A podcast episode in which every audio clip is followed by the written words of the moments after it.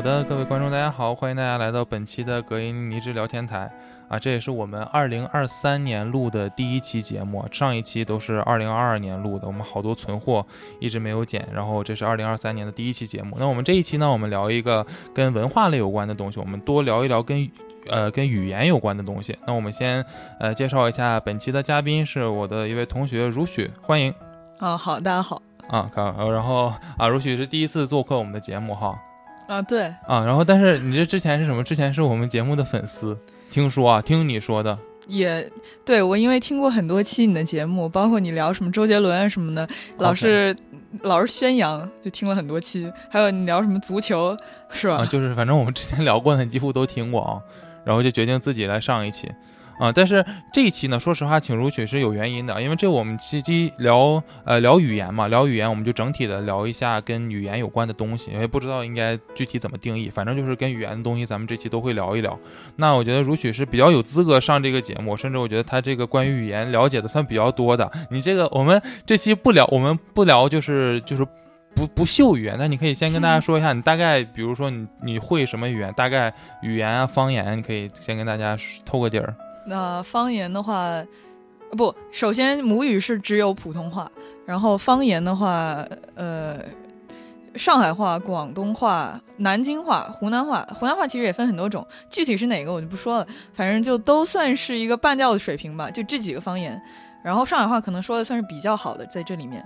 呃，对，因为我上海人。OK，然后对，然后其实我们之后也会讲到，就是在上海和广东地区的这个方言保护。呃的那个程度有什么有什么差异，对吧？然后就造就了今天的这个局面。就是有些时候我会觉得广东话，有些时候啊会觉得，呃，我广东话说的比上海话要好。那对，就是会有这种程度。作为一个土生土长上海人，居然会有这种这种情况，为什么呢？对，就是后面会讲到。然后，OK OK，这已经进入正题了。对对，然后后来，那咱们除了方言，你先说说，然后其他国家的语言，那英语就反正从小。从小大家都都都开始对英语母语水平，反正啊，不知道了，差不多吧。然后呃，几年前开始学了个法语，然后在法法国住过一年，然后法语也还还行吧。嗯，法语对我作证，我觉得他法语挺好的，虽然我不懂法语，但是听着挺挺好，反正。嗯，然后呃，虽然不知道该不该跟你这么说，但是我俄语也算是学过那么一年吧，然后意大利语学过一年，阿拉伯语学过一年。呃，对你这个学的种类感觉就够多的了，我甘拜下风了已经。其他都没有学过，其他德语以十一年前学过一年，这不算了。我现在已经啊，可以了，你这这这再再再学两下，我感觉欧洲学遍了。那西欧吧，西欧可能嗯还有可能，东欧像什么俄语啊，也就。也就差不多，没有别的，就反正基本那反正涉猎是比较广泛，所以说，嗯，我尽力吧。对，我就就我感觉以对我对他法语水平的了解，我觉得还是各个语言的水平还是挺好的。反正呃，感觉这个兴趣跟天赋都还不错，是吧？那我觉得啊，我觉得你可能不好意思承认，我觉得还是很厉害，很厉害。然后你说到这个广东话，你跟广东话也没有，就是你也不是家里没有广东人，是吧？但是你听过你听过我们之前广东话那期节目？嗯，听过呀。然后能听懂。能听懂啊！哇，就很厉害，我觉得。呃，我我我我有跟你说过我是怎么一步步能听懂一些广东话的吗？嗯，好，我们讲一讲吧，正好。哦，就是其实我都没有去刻意的学啊，或者听啊，或者怎么着。就是以前在高中的时候，有很多同学是香港人，然后他们在一块儿互相讲广东话的时候，我就 pick up，我就。能听懂了，慢慢就听懂了。就是我觉得，为什么方言它叫方言，是因为它的那个体系跟就是中文的那个思维方式都是一样的，它只是说发音不一样。所以我觉得，就是你还是同一种思维思考方式，所以还是很容易听懂的。作为如果你已经会说中文的话，啊，就是反正耳濡目染了。对啊，差不多。对，跟跟跟我也差不多。这个大家如果听到听过我们广东话那期节目的，可以回去听一下。我们那个我也之前讲过，反正就是广东话也是，我也属于在一个香港人、广东人比较多的一个环境里，慢慢就是把就是稍微的能听懂到会讲。我以为你是系统性的学过。那没有没有没有啊。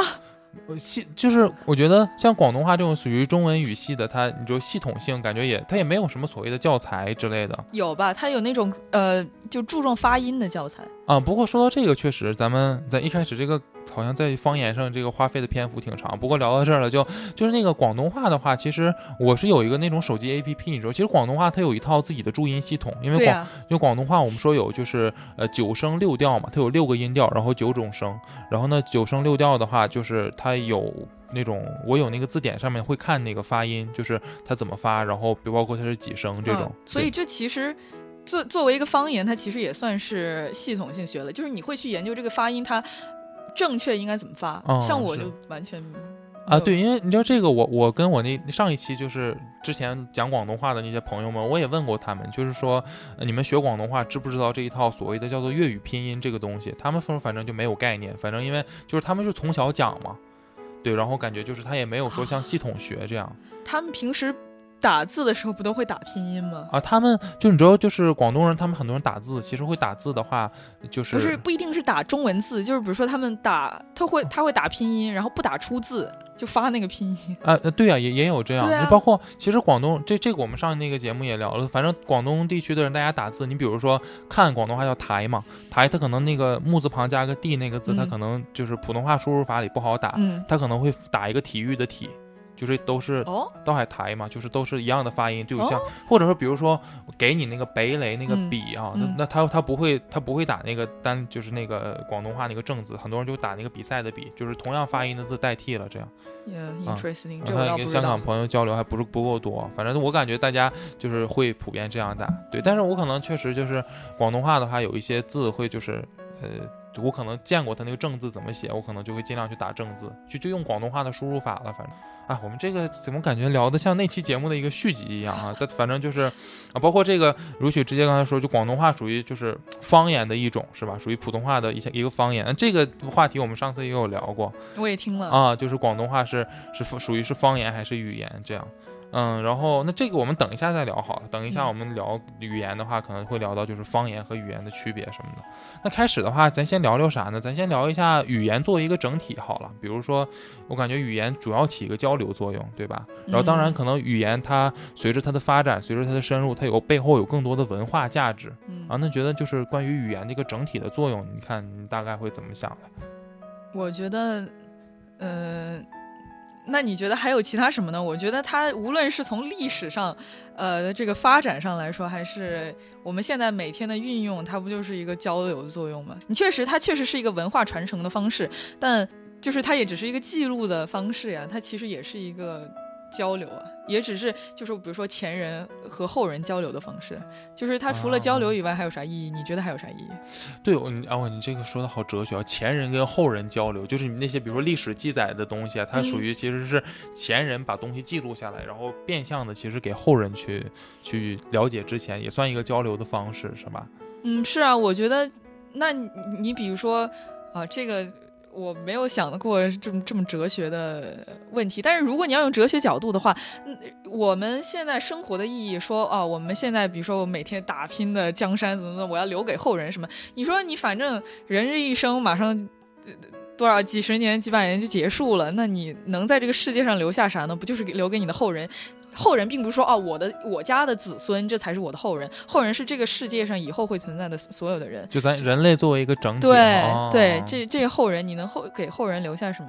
语言是就是记录下这些内容的方式呀。啊、嗯，对，这个说的说的很有那个啥，很有还有个。很有一个就是宏观的哲学的感觉啊，对对，我觉得的确是这样。但你说，你说，比如说你说记录哈，记录的话，其实更多它是靠靠文字去记录的。哎，我觉得文字是个挺神奇的东西。嗯、你说就是语言的话，可能咱们大部分可能就你考虑两种形式，一个就是口就交流的时候你说的话，然后另外一部分记录的话，你觉得就是就是靠文字嘛？你说语言，你觉得语言跟文字他们的关系，或者说你觉得这个东西是？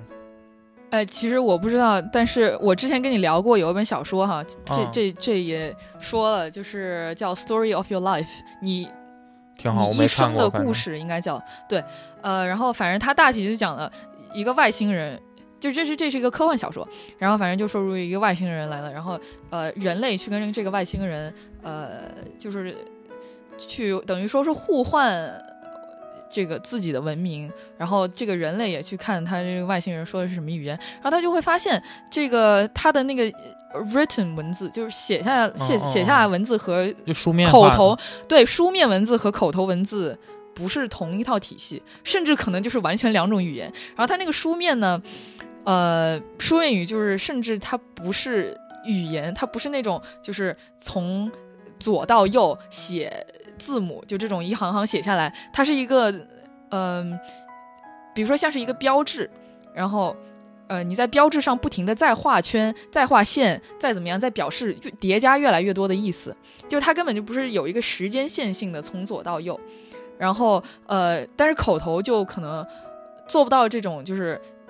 你看到这个图你就知道这个背后的标志性，所以这个口头的话，它就会用哦，比如说这个词它是什么意思，这个词什么意思，就是这种，就是呃，还是跟着时间线、时间顺序，呃呃，哦表达那啥。啊，可以，这讲的很深奥，反正对，反正我觉得挺挺有意思的，真的挺有意思。你想想，就是呃，这个书里也讲了，就是如你比如说在一个泳池门口，你看到一个标。然后那个标上会写啥呢？就是一个什么不要打滑，就会有四个字。然后在这上面小心地滑吧，一般 不要打滑，因为主动进去打滑的好像也不多见。对，小心地滑，小心的滑，对，小心地滑。然后在上面也会有个标，就是一个那个画像，然后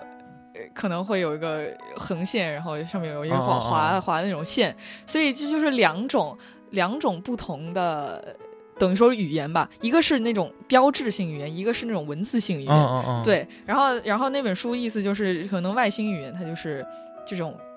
标志比较多。然后我看这个时候，我就想到这个中文和英语的那个区别。嗯，英语可能就是哇，就是有一个字母表，然后咋咋咋咋咋，这些词都是从字母。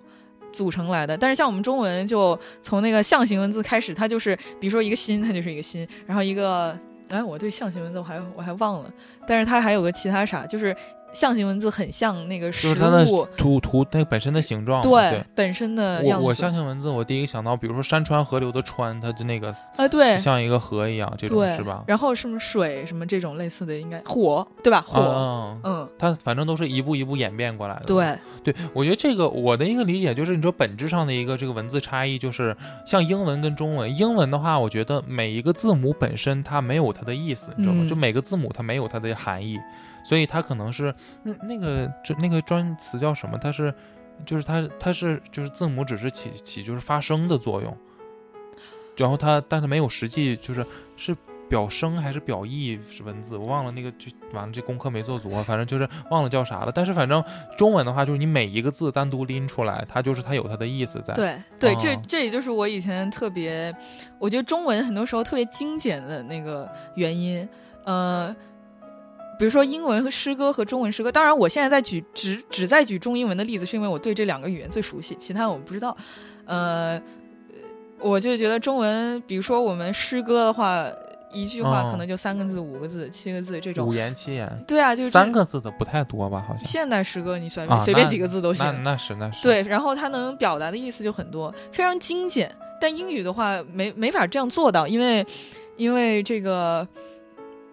呃就是你一个词怎么该怎么拼，它还是得应该怎么拼。然后之前我跟一个朋友还聊起，就是这个对仗，英语好像应该没有对仗这一说，啊，我感觉确实，我也刚是吧想？说，对，就是对，所以我觉得这种呃，这种精简性也可以，也就是等于允许了它可以有一些文字游，也不一定是文字游戏吧，反正就是让语言上可能再添一层艺术。啊，对对，哇，这这这，我觉得是这样，而且包括可能你比如说咱们聊到呃中文歌跟英文歌的歌词是吧？它可能嗯有的时候，我感觉可能因为就是像你说的每一个每一个字，它那个就是它表意的话是那样的一个意思，所以说可能操作的空间也挺大。嗯，我我我不知道，我就突然想到一句诗，比如说那个那首诗叫啥我都忘，就是“春风又绿江南岸”，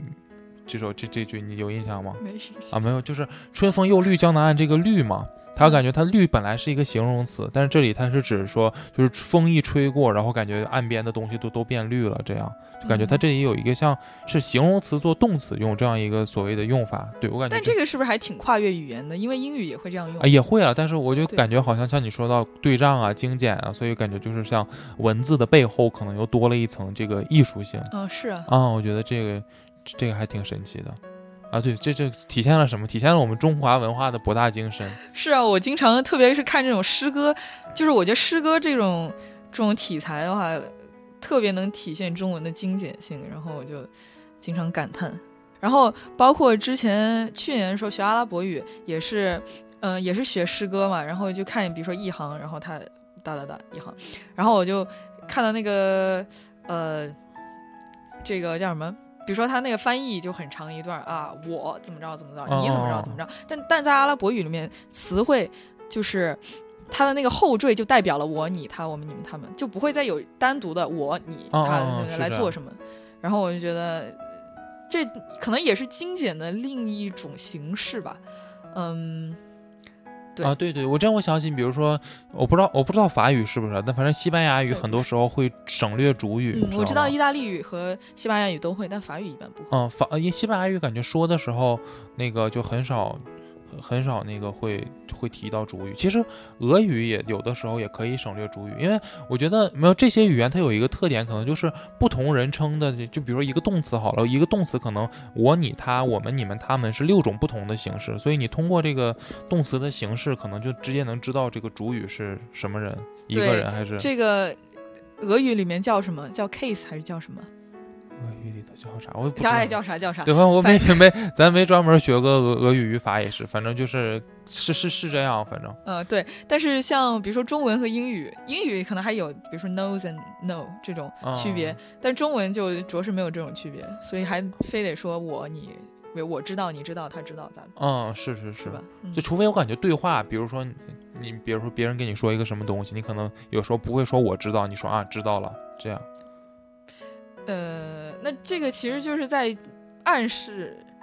就是你说知道了，那肯定就是你知道了。嗯。但是其实你说知道了的时候，要么就是我知道了，要么就是我们知道了。所以其实也就是相当于我感觉这口语话有点不一样，可能就是因为这个话是从你嘴里说出来的，可能就是对对，就想表达的，反正就是你你的想法嘛。对。啊，是这样。那说到这个经典性啥的，你觉得就是我我有一个观点，我觉得像。我我所了解的一些外语跟中文比起来，我觉得中文有一个词叫表达效率，我觉得中文表达效率还是挺高的，对吧？然后就比如说，我感觉一个同样的英文的东西，你给它翻译成中文，可能在纸上占的地方就比较小啊。当然有可能有一个原因，也是因为英文词汇比较长嘛。然后那个嗯，当然你要跟跟别的语言，那个俄文或者德语什么的比，那词可能会更长，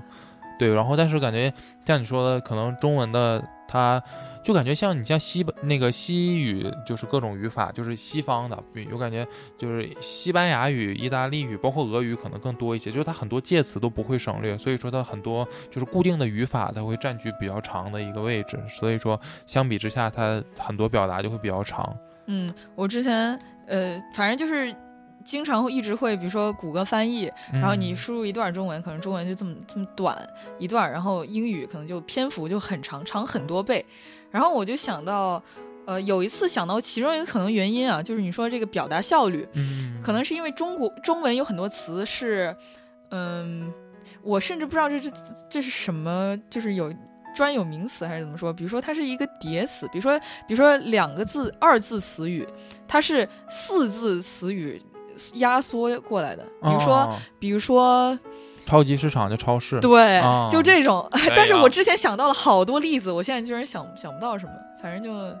啊，对，这个中文的简写其实还挺有意思。比如说考考研究生，我们叫考研，是吧？哦，对对对，就是这种读读研究生叫读研，嗯，深研，读博啊，对对对，对我感觉就这种，对，就是我觉得中文一个字一个字独立的字，呃。允才允许这种事情发生，才允许它可以就是压缩成更精简的词，就比如说把四个字压缩成两个字。哦，你说到这儿，我想起赵本山有个小品叫《心病》，你看过吗？没看过啊，他那里面有个有个有个梗，就是他叫化疗，就叫谈话的方式治疗，他谈话治疗简称叫化疗，然后给那个听人吓够呛，因为他觉得化疗是以为是那个化学治疗啊。我觉得这可能这个，我感觉想到这儿，我觉得也有一个根本原因，就是说中文字可能它是表象的，就是就它表意，它字本身表意。你比如说，呃，化就叫化疗，全称叫啥？是叫化学治疗吗？呃，化。呃，应该是叫，因为它英语啊，就就 chemotherapy 是啊，就我学这个，这我知道，对，对我感觉要你比如说你叫化疗的话，比如说疗跟治疗，可能它表达的意思就是疗那个字，它本身就表达了这个意思，对吧？对，你像化疗的化，可能就也表达了那个意思。嗯，对，是是是是这样，是我觉得，像我感觉英文的话，可能那个词叫什么叫 abbreviations，就是好多缩写，但但好多缩写，你比如说好好好多东西，你这可能首字母。一连你可能是这个意思，也有可能是别的意思，对吧？你说，比如说什么？哎，我还真想不出。我举个例，比比如说我们说这批好了。突然讲，我突然我刚想，比如这批可能是那个 J P Morgan，摩根叫摩根大通是吧？然后我想另外这批，你比如说有个台球杆的品牌叫 John Paris，也是这批，是啊，对，就类似于这种。对，它的 abbreviation 可以 for。嗯，就感觉说说到说到底，可能还是我们刚才说那个点，英文字母它不表意嘛，对吧？对，对，它只是表达一个，嗯，是，就所以，哎，所以你看你学的这些语言里面，你觉得大概表达效率的话，你觉得有什么你觉得比较高的或者比较低的？呃，首先我说，我是虽然听着好像哇，我学过好多语言啊，但是实际上精，就你了解通的，这了真了解的，可能法语都只能算了解一半多吧，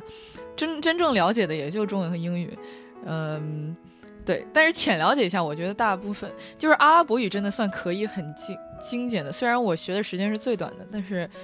嗯，我我觉得它的那个。就是反正阿拉伯语文学在世界上也是出了名的，很很很美，然后很很有艺术，嗯那个什么，可能也是因为人家文化深厚吧。其实我了解的也不多，就是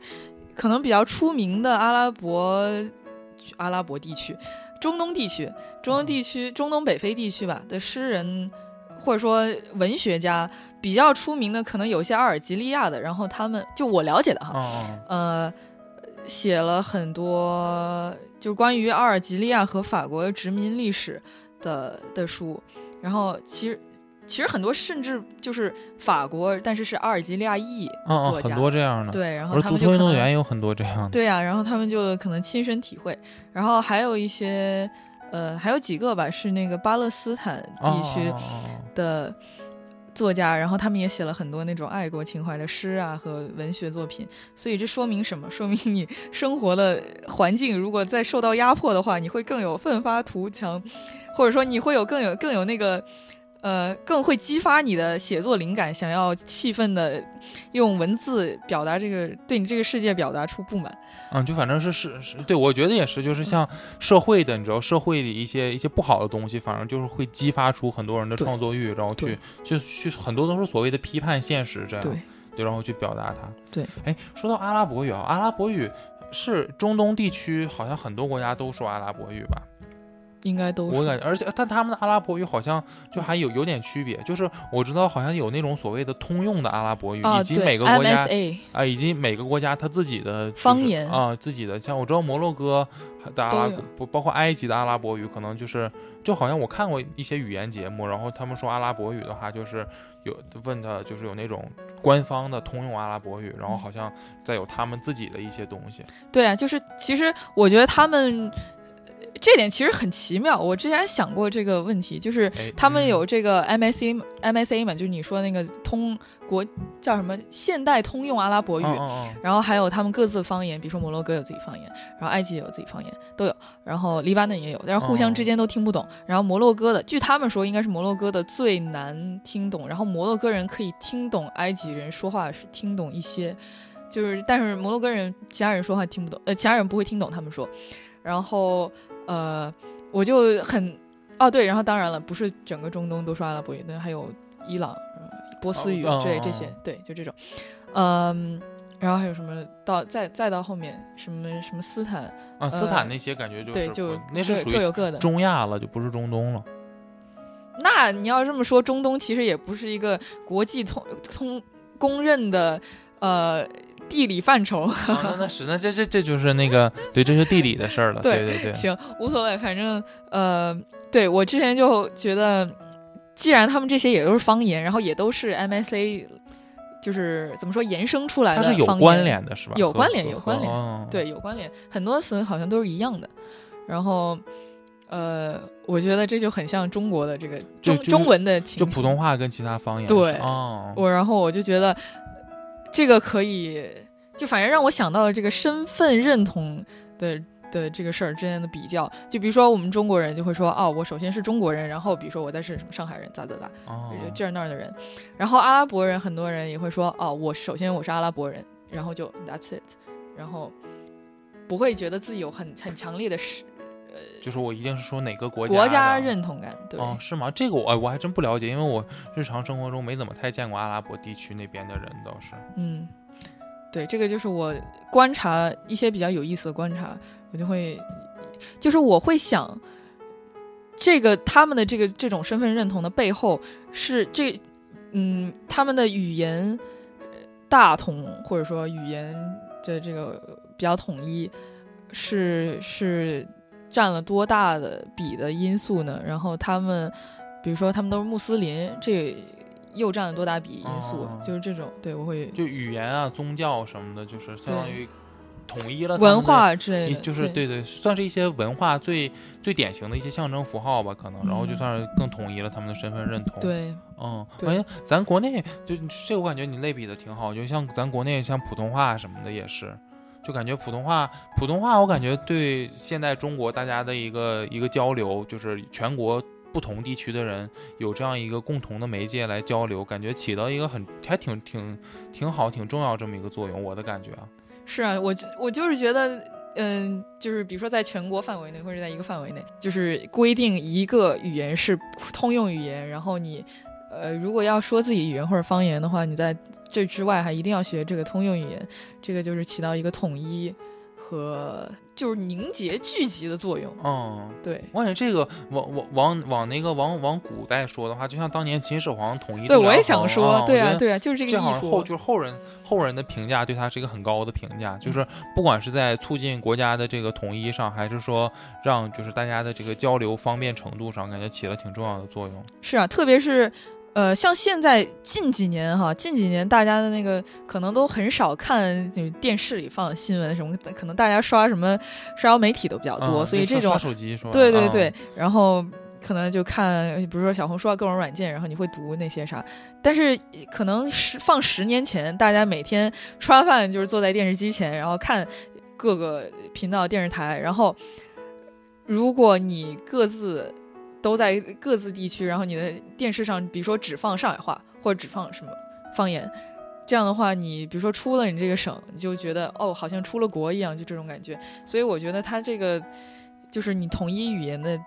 嗯，统一语言作为就是促进民促进这个凝聚力上还是挺有用的，是吧？对，就是最有用的方法，对，我觉得是。包括你说到电视，这哎真的是我感觉当年？尤其现在，可能我觉得像自媒体的话比较多，大家都是通过网络渠道去获取消息的话，那可能那啥会多一些。就是看文字，很多东西看文字是一样的。不过当年感觉就是更多的是靠电视，或者是甚至广播什么的话，我觉得那确实感觉它是一个比较。那，就算是一个比较那个，就你获取信息的一个主要来源嘛，就是通过看电视，然后你听，可能就是都是普通话的节目的话，你可能对就是，呃，大家就大家有这样一个统一的平台去交流信息嘛，这样。对啊，我还记得那个年代，就可能你调一个台是呃 CCTV 五，然后咋咋咋，然后都是普通话，然后你再往后调就是地方电视台，嗯然后你就可以听到不同的方言在那放，然后再往后调还有什么维语什么语，啊啊，有有有，是就是有专门的那种，就是我感觉官方咱们官方可能也像，我不知道中央电视台会有一些外语频道，可能也有一些就是专门的，像我知道什么维语、阿拉伯语，甚至英语、俄语的一些频道都有法语、嗯西语都有，嗯，德语应该就这些，我记就是国际国际上这些大语言应该都有，包括地方的话，我知道你像比如说新疆的维语，西藏我知道我看过一些藏语频道，反正嗯，我也看过。包括内内蒙那边的蒙古语啥的，嗯，西藏还有就是藏语配音，就国产剧的那些啊，对对对，是这样，对。配音版，对。对，我觉得这个还挺挺神奇的，就是老一辈的，就是那些地区的人，比如说藏老一辈的藏族人哈，老一辈的藏族人，他们很多可能是不说普通话的，对，嗯，包括其实现在也有很多老一辈，不管是其他地区也好，就是也也会有说普通话的人，或者普通话说得很差的，然后他们可能就因为。嗯、那个年代的人想要走出自己的这一片区域本身就很难，交通方式也也也不允许，所以他们可能就算是统用普通话统一了整个国家，他们也不会就没有那么多机会去用普通话，就是他们可能还是更加被这个就更加限制住在自己的地区。方，对嗯对，我觉得可能那个时候普通话没有这么普及，有有俩原因吧。嗯一一个是就是确实它没有用的这个必要，你知道吗？就比如说我是一个，比如说我在广东某个地区好了，我一辈子就在我广东这个地方，那我讲我的就是讲广东白话，就粤语或者甚至更更偏方言的东西，我感觉也没有什么问题，就是我用不到普通话。对的，再一个可能是确实当时可能这个教育的普及程度可能还没有到那个程度，包括很多我知道，呃我不知道这个就现在大家国内大家都在推广普通话教学嘛。就是感觉不，然后这些我还我还真的关注过一些就是跟普通话教学有关的东西，这个就是还有不同的声音。我知道当年就是刚开始推广的时候，可能一开始是有的时候力度是比较大的，就是我知道我了解的，比如说像四川和广东这种，就是像四川话跟广东话他们会比较普及，其他地方我不太不太清楚。那这些地方可能有的时候老师教学什么的，可能比如说讲着讲着，可能就用四川话或者比如说广东话就开始讲，但可能近些年有有近些年来可能就说在学校里这个。大家都用普通话教学，这个感觉会禁止用方言教学或者怎么样的，或者我看过一些更极端的，就是直接说禁止学孩子在学校讲方言啊，之之之类之类这样的，我都听说过。所以感觉就是在普通话越来越推广之后，这几年我感觉有一个就是反方向的一个东西，就是说大家要保护住方言啊。然后我感觉比较。我我了解的比较明显的就是广东地区，大家会对这个说保护粤语文化，可能上海地区也也会有。像你刚才说的这个上海跟广东对于保护方言的态度，这个有啥区别吗？上海那边我不太了解。啊，对啊，你刚才说的这些现象，其实我深有体会。为啥？就是我我的长成长环境，比如说我上小学的时候，就是从你刚说的那个第一个时代走来的。那个时候，就是你会看，特别是我上一段时间公立学校，然后那个时候就是可能呃外地孩子，所谓外地孩子，嗯，嗯，不会有私立学校多，但是尽尽管如此，大家还是就是还是会有吧，或者说不一定是外地孩子，可能是他们家里是外地的，然后他们本身，嗯嗯，这个孩子本身不太会说上海话。其实我其实也算是这这样的家庭，就你家里反正不是说上海话对，对，对，然后大家就觉得呃，这可就会造成可以就是可能的。不一定是歧视，不一定到那个程度，呃，但是会有一些但或许交流上就没有那么对，或者班级之间的隔阂，班级班级里面或者学校里面的朋小朋友之间隔阂之类的，然后就会在那个呃学校贴什么标语，请讲普通话，然后就会有那种严格的，呃，那个什么管理，就是上课老师也不能说上海话，然后平时大家也之间也不能说上海话，然后呃。后来我就不知道了，不知道什么时候这个规定可能就没了。然后就像你说的，最近几年，呃，就会有一个那个反过来那个浪潮，然后大家就觉得哇，就这个可能前几年做的不一定过头了吧，但就是嗯，就还不要忘本呗。说白了，这两年在更多的对，反正就是一个方言文化一个严重流失吧。然后大家就觉得哇，我年轻一代怎么现在说话说话说方言说成这样，然后特别上海话，然后说成这样，然后就会有一个在。就家长这一辈儿也也有这个意识了，然后就会让大家多讲，让小朋友们多讲。啊，就还是不要丢，是吧？对所以但我在上海生活，你觉得上海话现在保存情况怎么样？哎，我有一说一，我觉得这几年 保存情况比小时候好要好了。就小时候我不会，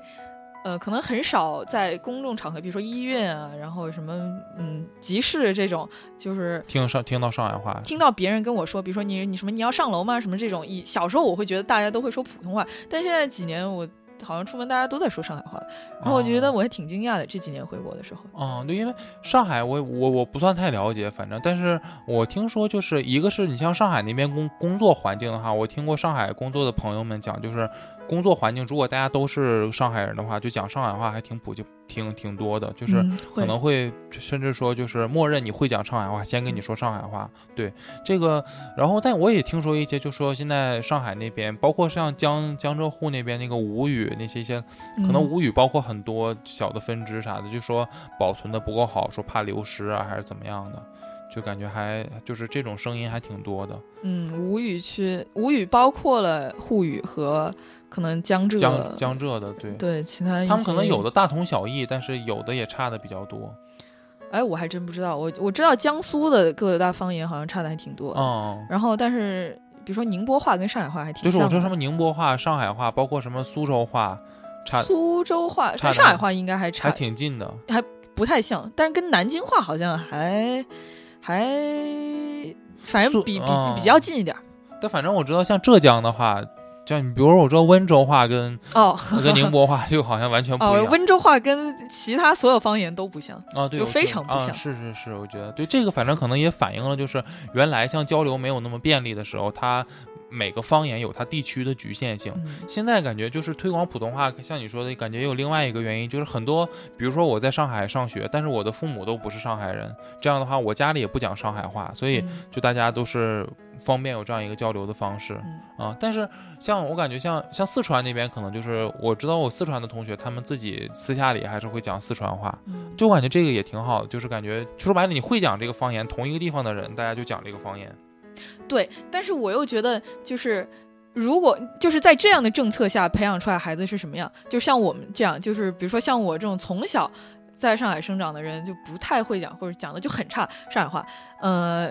就是说明就是你可能推推广的这个力度就可能太过了，嗯、但是同时我觉得这个政策它是有自己的顾虑的，就我有一个朋友，他他是在湖南长大的，嗯，然后，呃，这个朋友不知道会不会听这期播客啊，因为他他其实你你跟他宣传，他可能我一定会跟他宣传的，因为我那个 Story of Your Life 也是他给我推荐的，他他真是对语言学太有研究了，这些其实他经常跟我聊这些，我觉得他哦。是一个很给我启发的人，可以，现在在录他听到的时候会知道自己是谁的。可以没事，再再录相同的节目，可以把他叫来。啊，可以可以，太要行不他别他，如果他很有研究的话，他可能觉得主持人很垃圾。嗯，他会可能是给你一夸夸一顿讲，他给你上一课，啊，可以。我俩就在这听着。对，反正他是湖南长大的，然后在十几岁左右的时候去了广东，然后他就跟我讲他的成长经历，就是呃，在广东。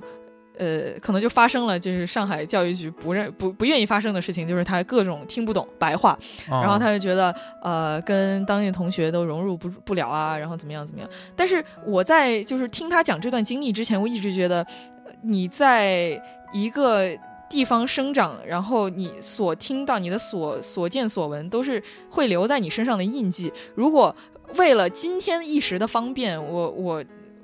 用就是。普通话跟你说所有，然后就是一直杜绝你学会上海话的一切可能性。你虽然可能短时间没有受到任何什么排挤或者呃什么什么孤立或者怎么样，但是你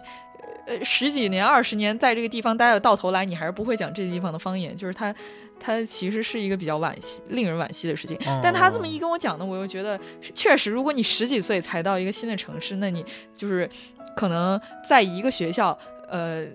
一共只会待三到六年，然后你一直都是在一个听不懂别人说话的这个被孤立的，呃，那个叫什么，嗯，处处处境中度过的，那也是就对一个孩子那个发展十五到十八岁或者十几岁那个阶段，那个成长阶段还是有比较大影响。所以，哎，这个也不知道要如何在这两个点中找到一个平衡点。嗯，我这个我的感觉就是说，尤其现在咱国内普通话在起码咱们年轻一代推广的还挺好的情况下，我觉得是到一个地方倒是没有必要非要去学那个方言，但我觉得学了肯定没有坏处，技多不压身嘛，我觉得。对啊，对，所以然后，但我觉得你比如说跟谁讲什么样的话，那我感觉就是可以说叫就是见人下菜碟，或者说就看 就看他会啥就跟他讲啥。你比如说像我的话，我因为我广东话。就是也，如果听过我们节目的知道，我反正我东北人嘛，我广东话也算是就是耳濡目染后学的。那我跟我跟香港的朋友们，他们可能讲广东话就本来就更舒服，嗯，然后我就可能跟他们就直接切换广东话，我也觉得就比较自然。对，包括就就就说到香港朋友，我有一个观点，我就觉得就中国人之间好，你毕竟香港人也是中国人啊，然后香港人就跟跟大陆人之间，我觉得讲英文还蛮奇怪的，大家都是中国人，我觉得要么讲普通话，要么就是那我可以你要想的话，我给你讲广东话这样，我觉得就是香港的话。普及普通话还是挺有必要的，就毕竟就是现在我知道，我我看一些香港年轻人的一些视频什么的，我觉得大家也有一些现在感觉咱们这个年代会好一些，但是可能再往后推一段时间，可能大家会对普通话有比较不屑的这样一个态度，我觉得这个不好。我觉得还是你作为一个国家的官方语言，该学还是要学嘛。而且包括那期节目，香港的那个朋友也讲了，他就觉得。现在可能越来越多的人在重视普通话，就以为主要原因就是它也有用啊，对吧？就是你不管你是和大陆的人交流，还是说现在越来越多的大陆人去香港，它的这个实用价值也越来越高。嗯啊是，所以也会感觉也会慢慢的被重视起来。所所以我觉得在这种情况下，你感觉它呃或者说普通话的普及，它也算一个现在国内的一个潮流嘛，然后也是一个必然的趋势。所以我感觉还是我觉得技多不压身嘛，就你没必要跟这个语言过不去嘛。呃。对，我觉得你说咱是就是政治因素就抛开不谈了，但是呃，很多比如说香港人跟咱讲讲英语的话，很多就是觉得自己普通话虽然就是哑巴普通话，就那种感觉，就是哦，我虽然在学校学了那么多年，但是我从来没有机会跟人讲，所以哇，我讲的好差呀，我不不好跟别人讲。对对，就是这样，就是这种心态。如果如果是简单的呃，不想。就是或者或者不敢跟别人讲的话，大部分都是这个原因啊。确实，你说这个，我觉得有一部分。对，你说你刚刚说这个香港这个的话，我就想到，呃，就是在新疆哈，也是新疆当然是另外一回事儿，因为没有同样的政治和历史背景。但是就是新疆各大这个少数民族都会有自己的语言，然后他们也想方设法的这个保留或者呃传递下去，传承下去，对，传承下去，嗯。然后就会受到，比如说，就是跟现在的普通话普及有有一个冲击，对吧？就是，呃，比如说我在家讲维语，然后我在学校讲普通话，然后就会有一个这个冲击。啊，是这样，对我觉得好像我知道很多同学可能就是在家讲方言，然后去学校都讲普通话这样。对，那个维语可能还有另外一个特殊性，就维语它像像咱们说可能像什么广东话、上海话，它可能是属于跟普通话是一套体系，或者说可以咱说算方言。它我感觉一个重要点是书面语其实跟普通话是一样的，就你都写汉字。维语它毕竟它不它写的还不是汉字。嗯，维语就是一个完全不一样的。语系的语言，所以就是对对他们，我觉得可能再加上人家的这个宗教背景之类的，政治文化呃历史背景之类的，所以他们的这个呃对语言背后的这个呃身份认同可能会。比我们想的那个差距要大一些啊，是我跟跟那个什么讲方言什么什么的话，差距要大一些嗯，是这样，我觉得它可能算是完全不同的语言，嗯，对。然后包括你说到这个，我想起来，你像我们东北那边，就是朝鲜族的同学是有一些的，是吧？他有一些专门的朝鲜族学校，然后呢，他考试的时候试卷是用朝鲜语考的。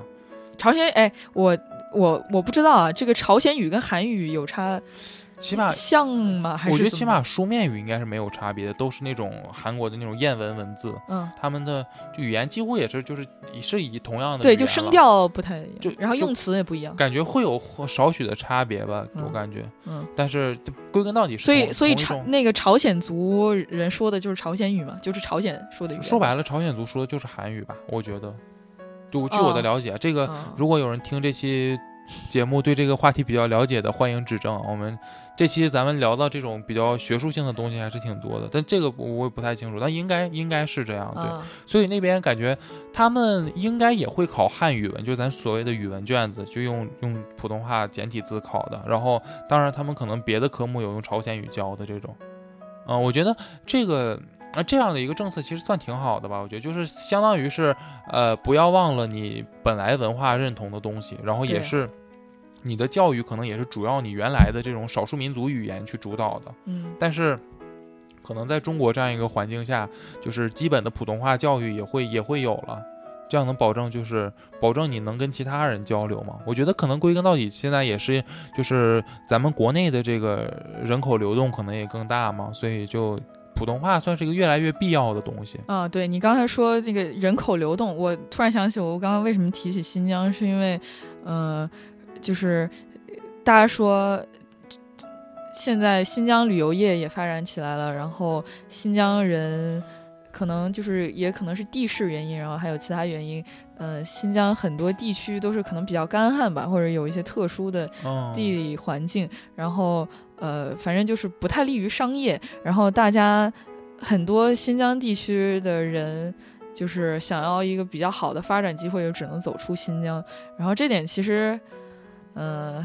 就是也比较无奈的事实吧。然后大家就觉得，呃，对于新疆人来说，你学好汉语，因为我觉得其他像我们内地，就是汉语普及的，就是基本上是一个百分之百普及，就我们之间谁不会说普通话都没有，对不对？哦大家说的都挺好的，但新疆这个普及率就是还没有那么高。然后在他们，在他们对于他们来说，如呃学好汉语是呃个人发展的就是这个出路的第一步，然后就可能你的汉语的背后就是带来更多机会，是你可以走出去的呃能力的第一步，然后怎么着？我觉得。嗯是也是挺无奈的。感觉算是呃学好普通话能有更多的出去的机会。嗯，但是我感觉你说咱普通话普及的好，我觉得可能现在国内的大城市，大家普通话普及的都算挺好的，就或者说城镇的孩子，对啊，对，包括可能就是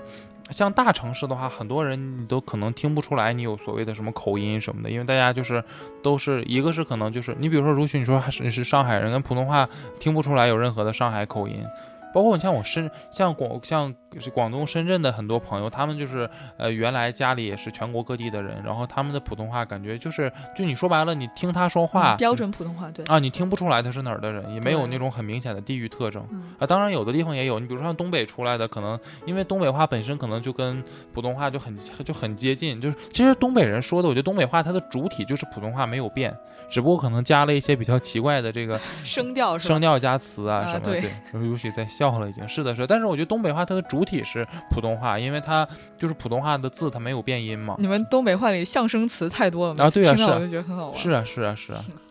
对对，但我感像你比如像我现在说的，我感觉就就对，确实，你现在说的就是正字正腔圆普通话。啊而平时大家比较随意聊天的时候，就经常特别不只是你，我其他东北朋友也是，就是咔咔往外蹦那种象声词啊，或者说比较东北啊会蹦出来词汇。对，会会蹦出来一些词儿，对，所以你像，但但你像我说的话，你像我的所谓的母语，可能就也是就算是普通话，对，因为在我在家里，我们在家里讲的就是普通话呀，就不是什么东，哎对，刚才刚才我做嘉宾自我介绍的时候，我说了我会说哪些语言，但但你说你的母语是普通话吗？对啊，那哦你还没介绍你的那个语言技能都有哪 些呢？我的还了解我们节目的朋友知道我是混血嘛，所以我妈是俄罗斯人的话，我在家也讲俄语，但我的俄语应该就是一个可以交流的水平，就是。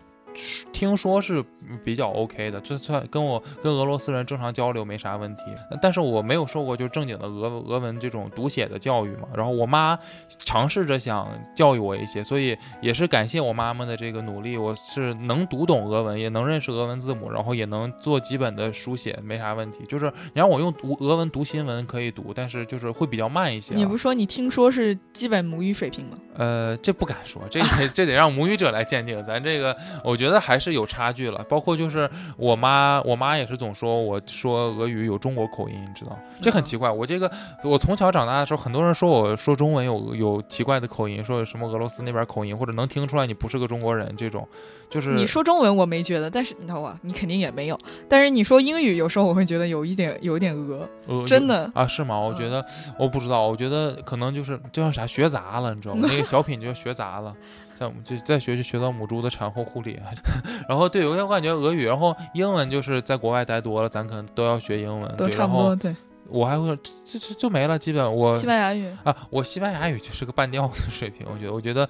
应该。那我刚你像如许刚如许刚很谦虚，但我觉得我的西班牙语水平跟跟他的这个大部分其他学过一两年的那些语言的水平基本差不多。对，咱之前还有个 PK 哈，就是我写俄语，你写西班牙语，然后我写法语，你写俄语，是吧？就反正 差不多吧咱我我我这个你像就是我我的那啥，我可能脸皮比较厚嘛，我就 是学的一个语言，我可能就比较愿意去跟人说。嗯一个是感觉起，一一个是我感觉确实跟那个母语者说，他会更方便。或者你就比如说我去西班牙旅游的时候，我开口都是讲西班牙语，就虽然说。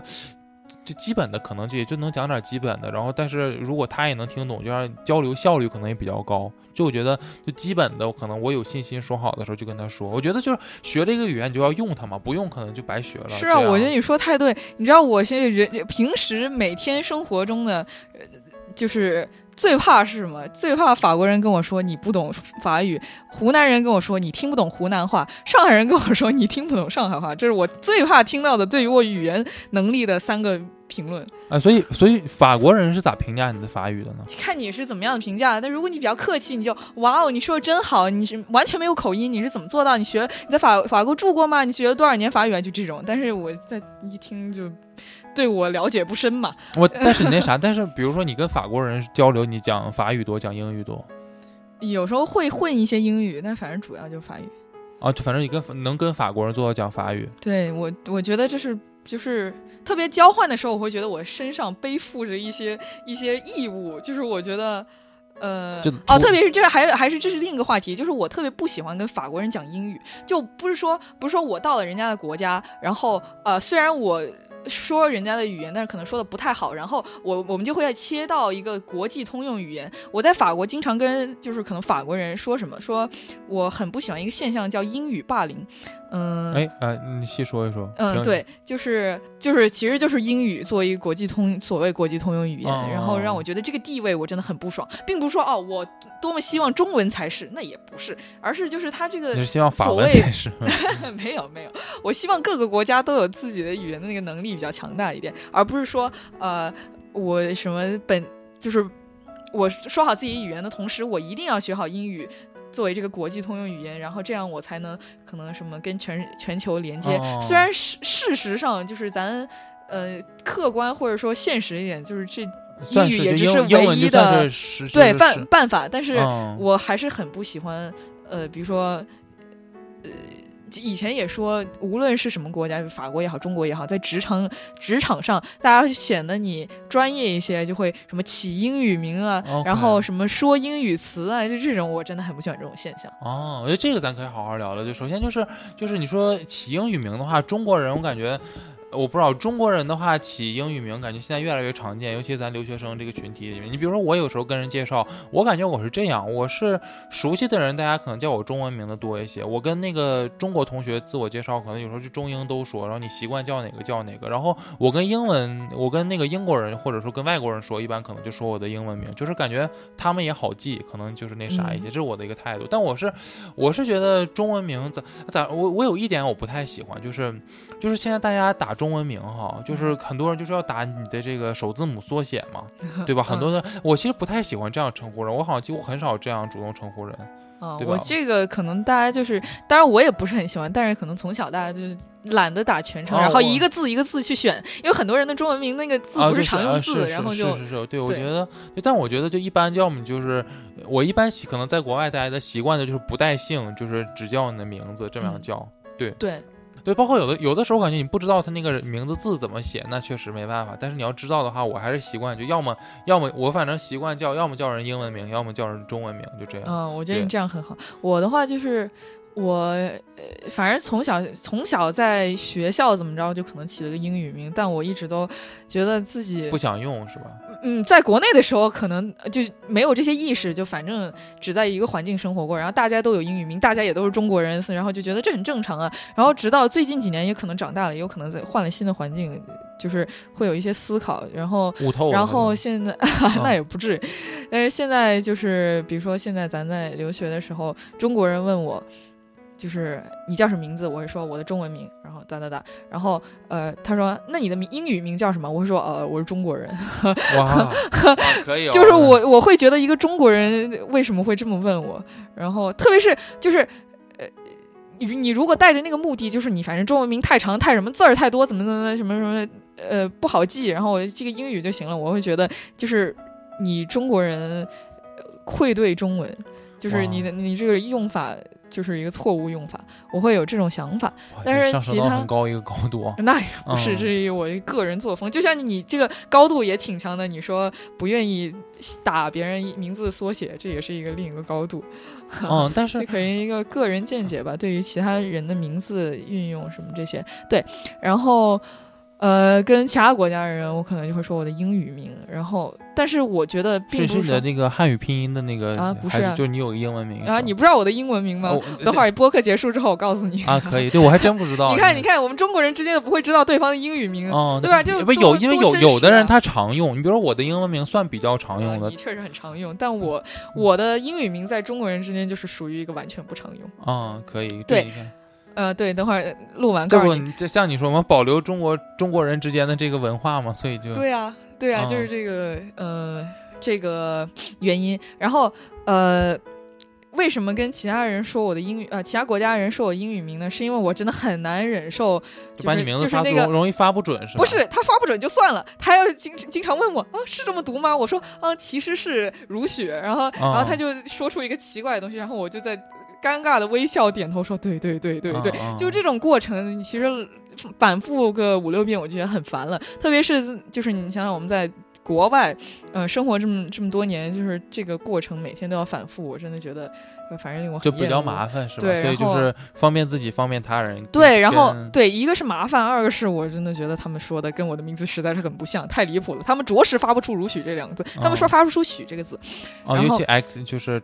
西屋是吧？用啊中文对中文拼音写，嗯真的发不出。特别是那个 X，他们完嗯，全发不出。是因为我感觉这个就是汉语拼音的那个和国外的那个就是读法不一样。对，嗯，嗯，然后我就觉得很难忍受。然后，呃，还有就是。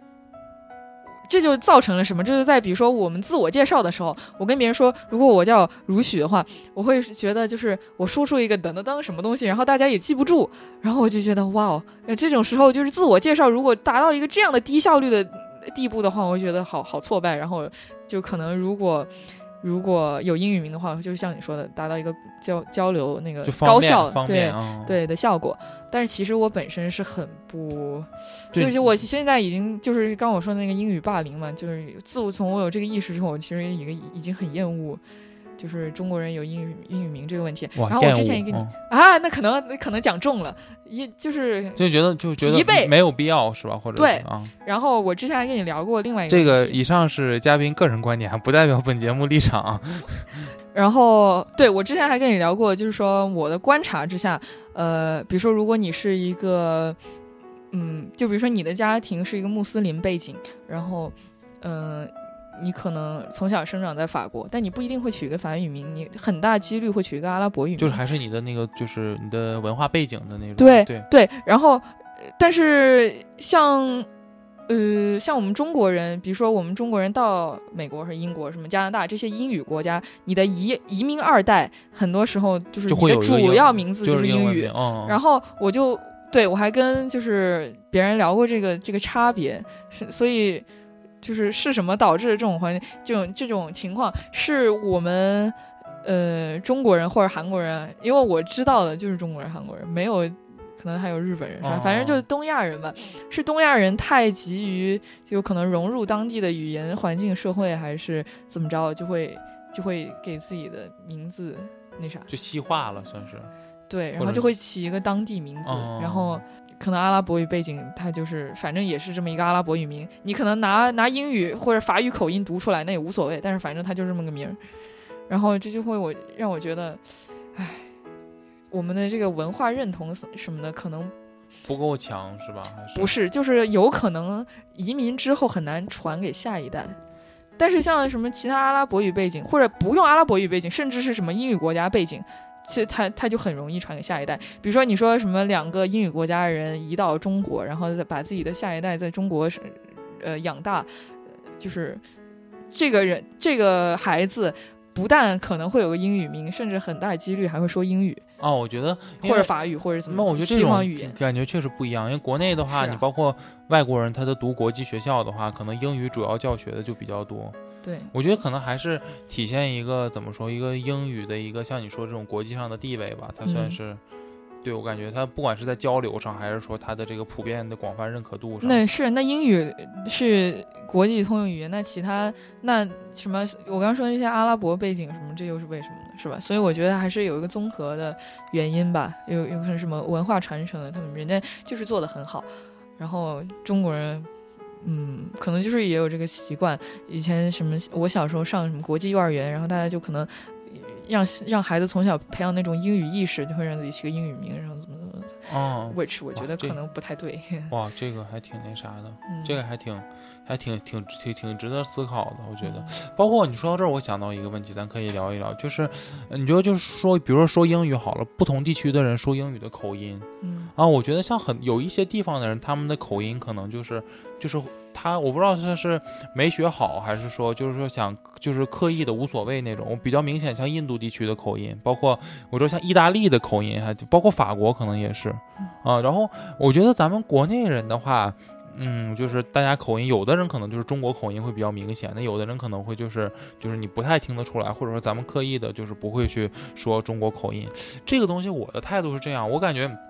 你像我说英文哈，我会，我还是我还真的会是说避免让大家听出来我有很明显的中国口音，或者说我当时学的时候就尽量啊俄语口音啊，就就就可能就学杂了，说白了。但是我觉得还是就我我感觉这个东西，我的态度是，就是你要学一个语言的话，尽量把。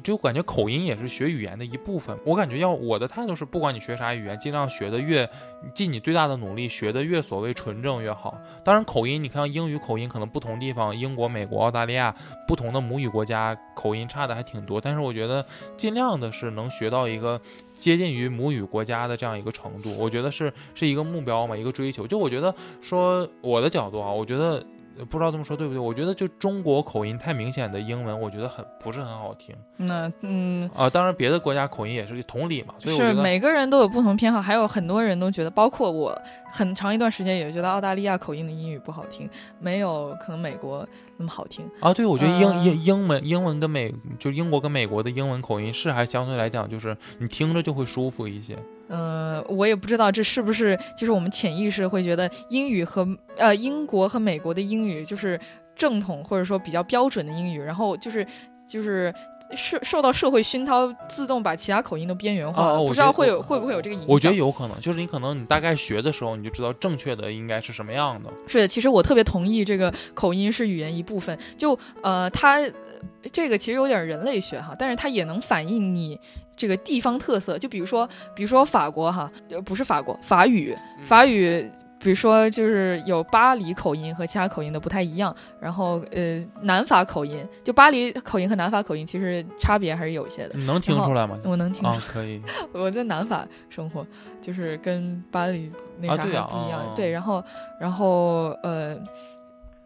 嗯，可能还有一些人就是有什么乡村口音，然后说的那些什么元音就会有很大变化。哦然后再加上呃，这个叫什么魁魁北克，叫什么？加拿大魁北克对，魁北克，对这个这个地区的口音听说跟法国还挺不一样。很不一样，就特别不一样。然后你能明显的听出来受很大的就是加拿大英语的影响。然后我觉得这其实就像你说的，它其实也很能反映国情或者地情。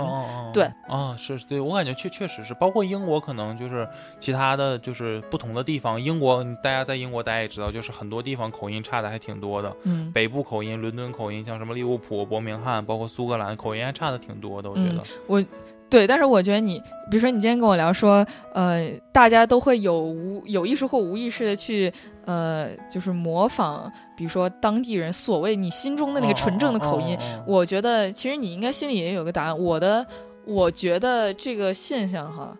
有两种解释，一个就是像你说的没学好，就反正大家觉得，反正语言嘛，你先能说出来，意思到了，就这这个再说，口音到时候再说，反正再说，有些人觉得我本来就不是这个地区的人，本来就我不不是本地人，我学人口音干啥？我有自己那一些特一些特色，没有问题，就是挺好的，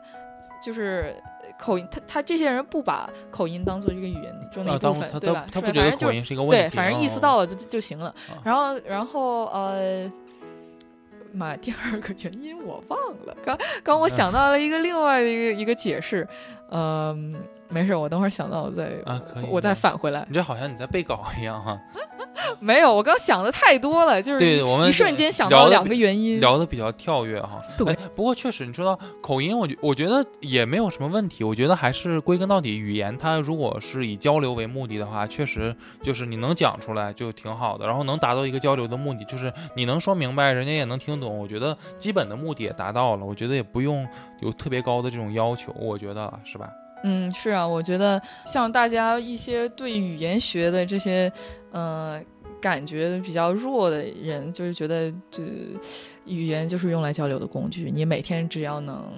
能能能行，你每天的日常生活只要不不不受到影响，没有问题就行了。你把你该说到的意思都表达到了，别人也听懂了，就就完事儿。嗯，是，我觉我觉得也是。不过你说刚才说到这个，比如加拿大的这个法语，就魁北克的法语受加拿大英文的影响，哎，这个其实我还挺想探讨这个的。就是你知道，尤其现在这个世界这个全球化越来越越越多嘛，就是感觉就是语言之间的互相影响也越来越多。是啊，你觉得这这是一个就是。是一个好事情，还是说？我想到了刚才第二个解释。你先说。好好，那你等会儿就接着说。就是第二个解释是，嗯，比如说我做一个母语是普通话的人，然后我会觉得学方言，就比如说上海话、什么广东话，我会觉得比较简单。为什么？是它因因为是同一个思想体系。然后我很多时候就觉得，呃，我的脑子里面中文和其他方言可能占是。一半边脑子，然后另外一半边脑子占了英语和法语，然后可能还有西方语言是吧？可能有一些意大利语，就这种类似的。然后就是我会觉得，英语和法语很多时候就是一个同一个思想体系，所以我会我不知道这个，嗯，对你刚刚说的这些口音有没有影响？就是比如说法国人，他他的那个音，呃，就是一个人他最熟悉的。能发出的那些音，他自然会带到他会说的所有语言里面。所以，对，如果你在一个对，如果比如说法国人你在说英语的时候，呃，就其实是一个同样思想体系的语言，你会就是反正一你就说出来就行，只不过它你的那个什么内容变了，就是仅此而已。这就是为什么我觉得很多时候，特别我们印象里也好，就是法国人说英语的口音，很多时候比中国人还要就更还要生。对，很多时候不。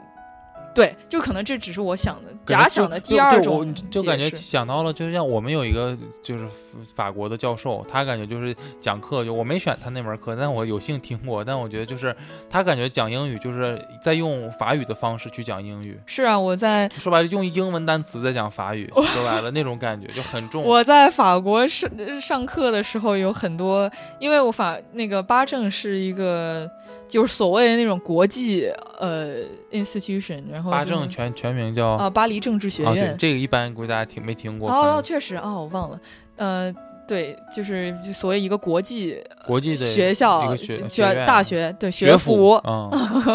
然后然后就会要求呃，就是法法语和英语的课都要有，然后。然后，因为也会有有很多国际生嘛，然后上英语的课的时候，就经常会 派一些法国的老师来给你上。然后呢，就是我觉得还不如去报他的法语的课，因为他讲的英语实在是很别扭，很法。哦，就是你听到最后，我在想，就是你如果你不仔细去听，你就坐在那儿，然后你会在想他到底在在讲法语，在讲英语还是法语？对，就很难受。对，但是哎，归根究底，人家教授到到那个年龄了，他的就是如果他说的英语是哑巴英语的话，其实也正常。所以咱咱这也不不强求了，他也是可能就说白了，达到一个工具性的目的嘛。对呗。他他也是可能平时也不太有，就是就生活中可能也不太会说，只是以讲课这个目的，对吧？对。但是我刚才这个想到的第二个可能的解释，就是那个思想思想体系的差异，我觉得是可能是很大的原因。哦。对，就比如说，比如说我说。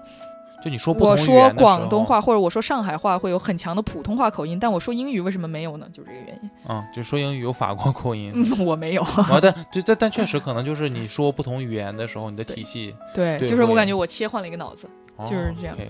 行，关于语言跟思想这个，咱可以等会儿再再细聊一下。对，那咱说回咱刚才我说那个，就比如说你说魁北克的法语啊啊，受可能英语的影响这种，我觉得我感觉这在现在可能是越来越越来越普遍的一个现象。你觉得这是这是一个不可避免的事儿，或者说这是个好事儿、坏事儿，还是说你觉得比如说语言我们要保留它的纯正性是更好的一件事儿呢？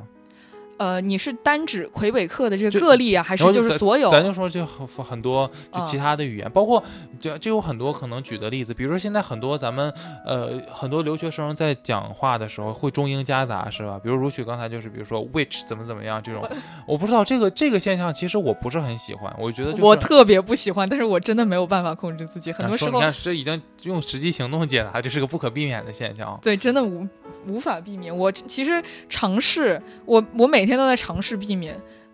如果我其实我跟你说，我刚才跟你说这么久的话，如果我不去注意这个的话，我我英语可能中文就是英语含量会高很多，很多。对，就是我感觉你想到什么，就比如说你的思想到这儿了，哦然后你选择中文还是英语的词去表达它，其实你想到先想的哪个就说哪个。很多时候就特别像留学生，我们生活在另外一个语言环境里面，很多时候就是会自然而然。对你可能是就一个词可能会那啥，就是对呀对，比如说，比如说你要交作业的话，你可能第一反应就说我有什有个 assignment，有个 coursework、这种，对对我感觉就是确实叫习惯了，而且这个东西可能你平时接触它，也就是你接触到的是在英文形式，对，你还有呃，你要翻译说我要做一个小组作业，感觉是不太不太那啥。对啊，很多哦时候就是你先，比如说你先认识这个事物，先听说它的时候，你以什么语言了解它的，嗯那它就会它就会一直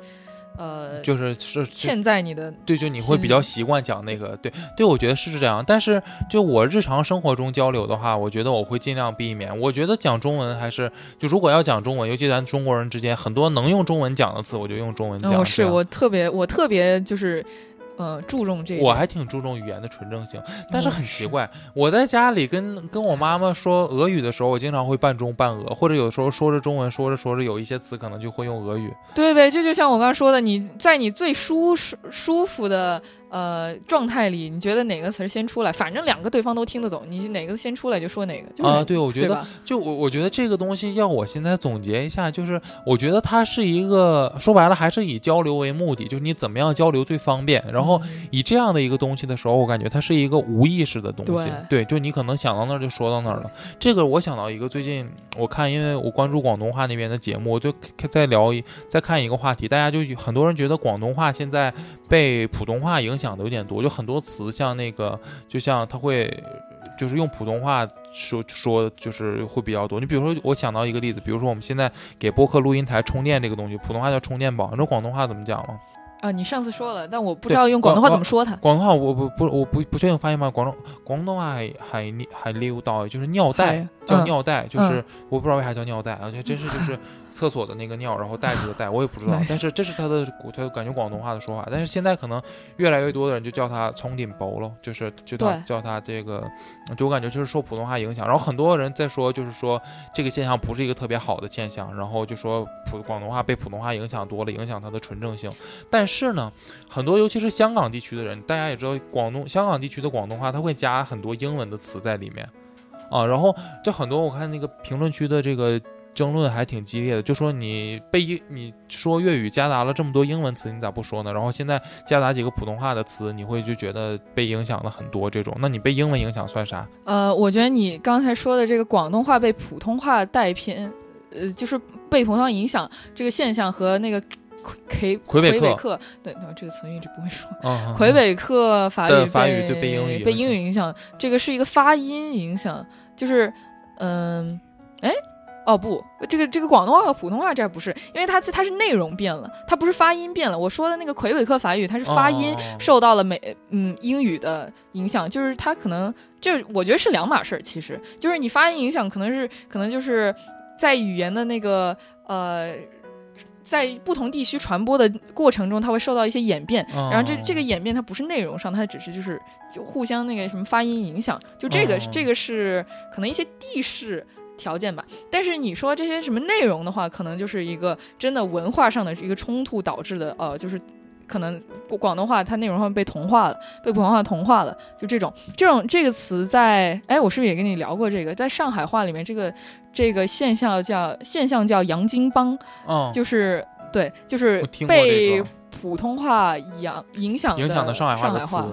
对，嗯就是就是当你发音不正的时候，当或者当你用上海话的发音去说出普通话的词的时候，这些这个就叫洋泾浜。我感觉就是我说回我了解的就广东话那个，我觉得一个就是一个背后的一个逻辑可能是就是它一直以来，尤其香港地区，可能说这个粤语夹杂英文，他习惯了，可能也确实是他们就是像咱说的脑回路里面比较直接想到的一个方式，就是他的下意识就会这样说，所以他没有意识到这样一个问题。可能这个像比如说充电宝这个词，它可能是近些年被影响的越来越多的，所以他这个时候可能会开始注意这个问题，嗯之前可能就没有注意到。是我，当然我也没在香港生活过，我不知道他们那个，呃，他们的那些所谓夹英语是不是，呃，就是香港地区自己本身的就是流动的那些词汇里面就带了这些语言，是不是他们在香港粤语里面是不是那些有些词就是不存在，就只有英语存在？我不知道是不是这样哈，嗯、我觉得应该也不是了，很多词我感觉还是就是还是说他们就像我刚刚说的留学生的那个思维，他就是他第一下想到的可能是嗯想到嗯就是英文词，对有一些词可能是就是慢慢的，可能广东话它就是被那个啥被就是会被英文影响，它引入一些外来词汇。你比如说像中文这个东西叫沙发，比如说咱们旁边的沙发，对，它就是应该是 sofa 翻译过来的，你说英语不是，我觉得这中文的沙发这个词，它应该属于一个外来词，然后给它变成本意了。这种这种词倒是有一些，感觉这也没有办法。这种麦克风、巧克，力，麦克风，对啊，是啊，很多很多，我感觉，包括比如说，你知道的士为啥叫的士吗？你知道的士啥意思？哎，我真不知道的士你没听过这个词吗？我们那边叫，你就出租车啊，出租车对叫、啊，叫叫的士，没听过这个是吗？我不知道。的士，因为我我们那边就哈尔滨的很多那个出租车上，他也会写的士。原来我就寻思就，你管出租车叫打的，没听过吗？我听过听过，但是我不知道为什么叫。打的的话就是那个就是的就是的士嘛，的我知道，我知道，的士是广东话来自，因为的士广东话发音还 Dixie，就是哦 taxi 的啊，这我还真不知啊道，我不知道这是广东中广东话是那个中间那啊，个来源。是，我感觉就是很多，还挺多，其实是这样的。包括广东话，我能想到，你比如说商店，它叫 C 多，就是 store 的那个，哦嗯，就我了解，我们对，但是这个都还是有听这这期节目的朋友，广东话如果不标准，请大家轻喷啊。对，但是呃我了解是听这期的节节目的朋友们，如果什么上海会上海话的，会什么我们还说了哪些英语啥啥上海话，你们有你没有发发那些词吗，对吧？上海话吗？有吗？你有说啥词吗？我可能太不标准了，你你可以举两个，你可以举两个例子，像你说的上海话被普通话影响的。呃，杨金邦吗？呃，哎，反正我本人说的话，呃，上海话就是杨金邦啊。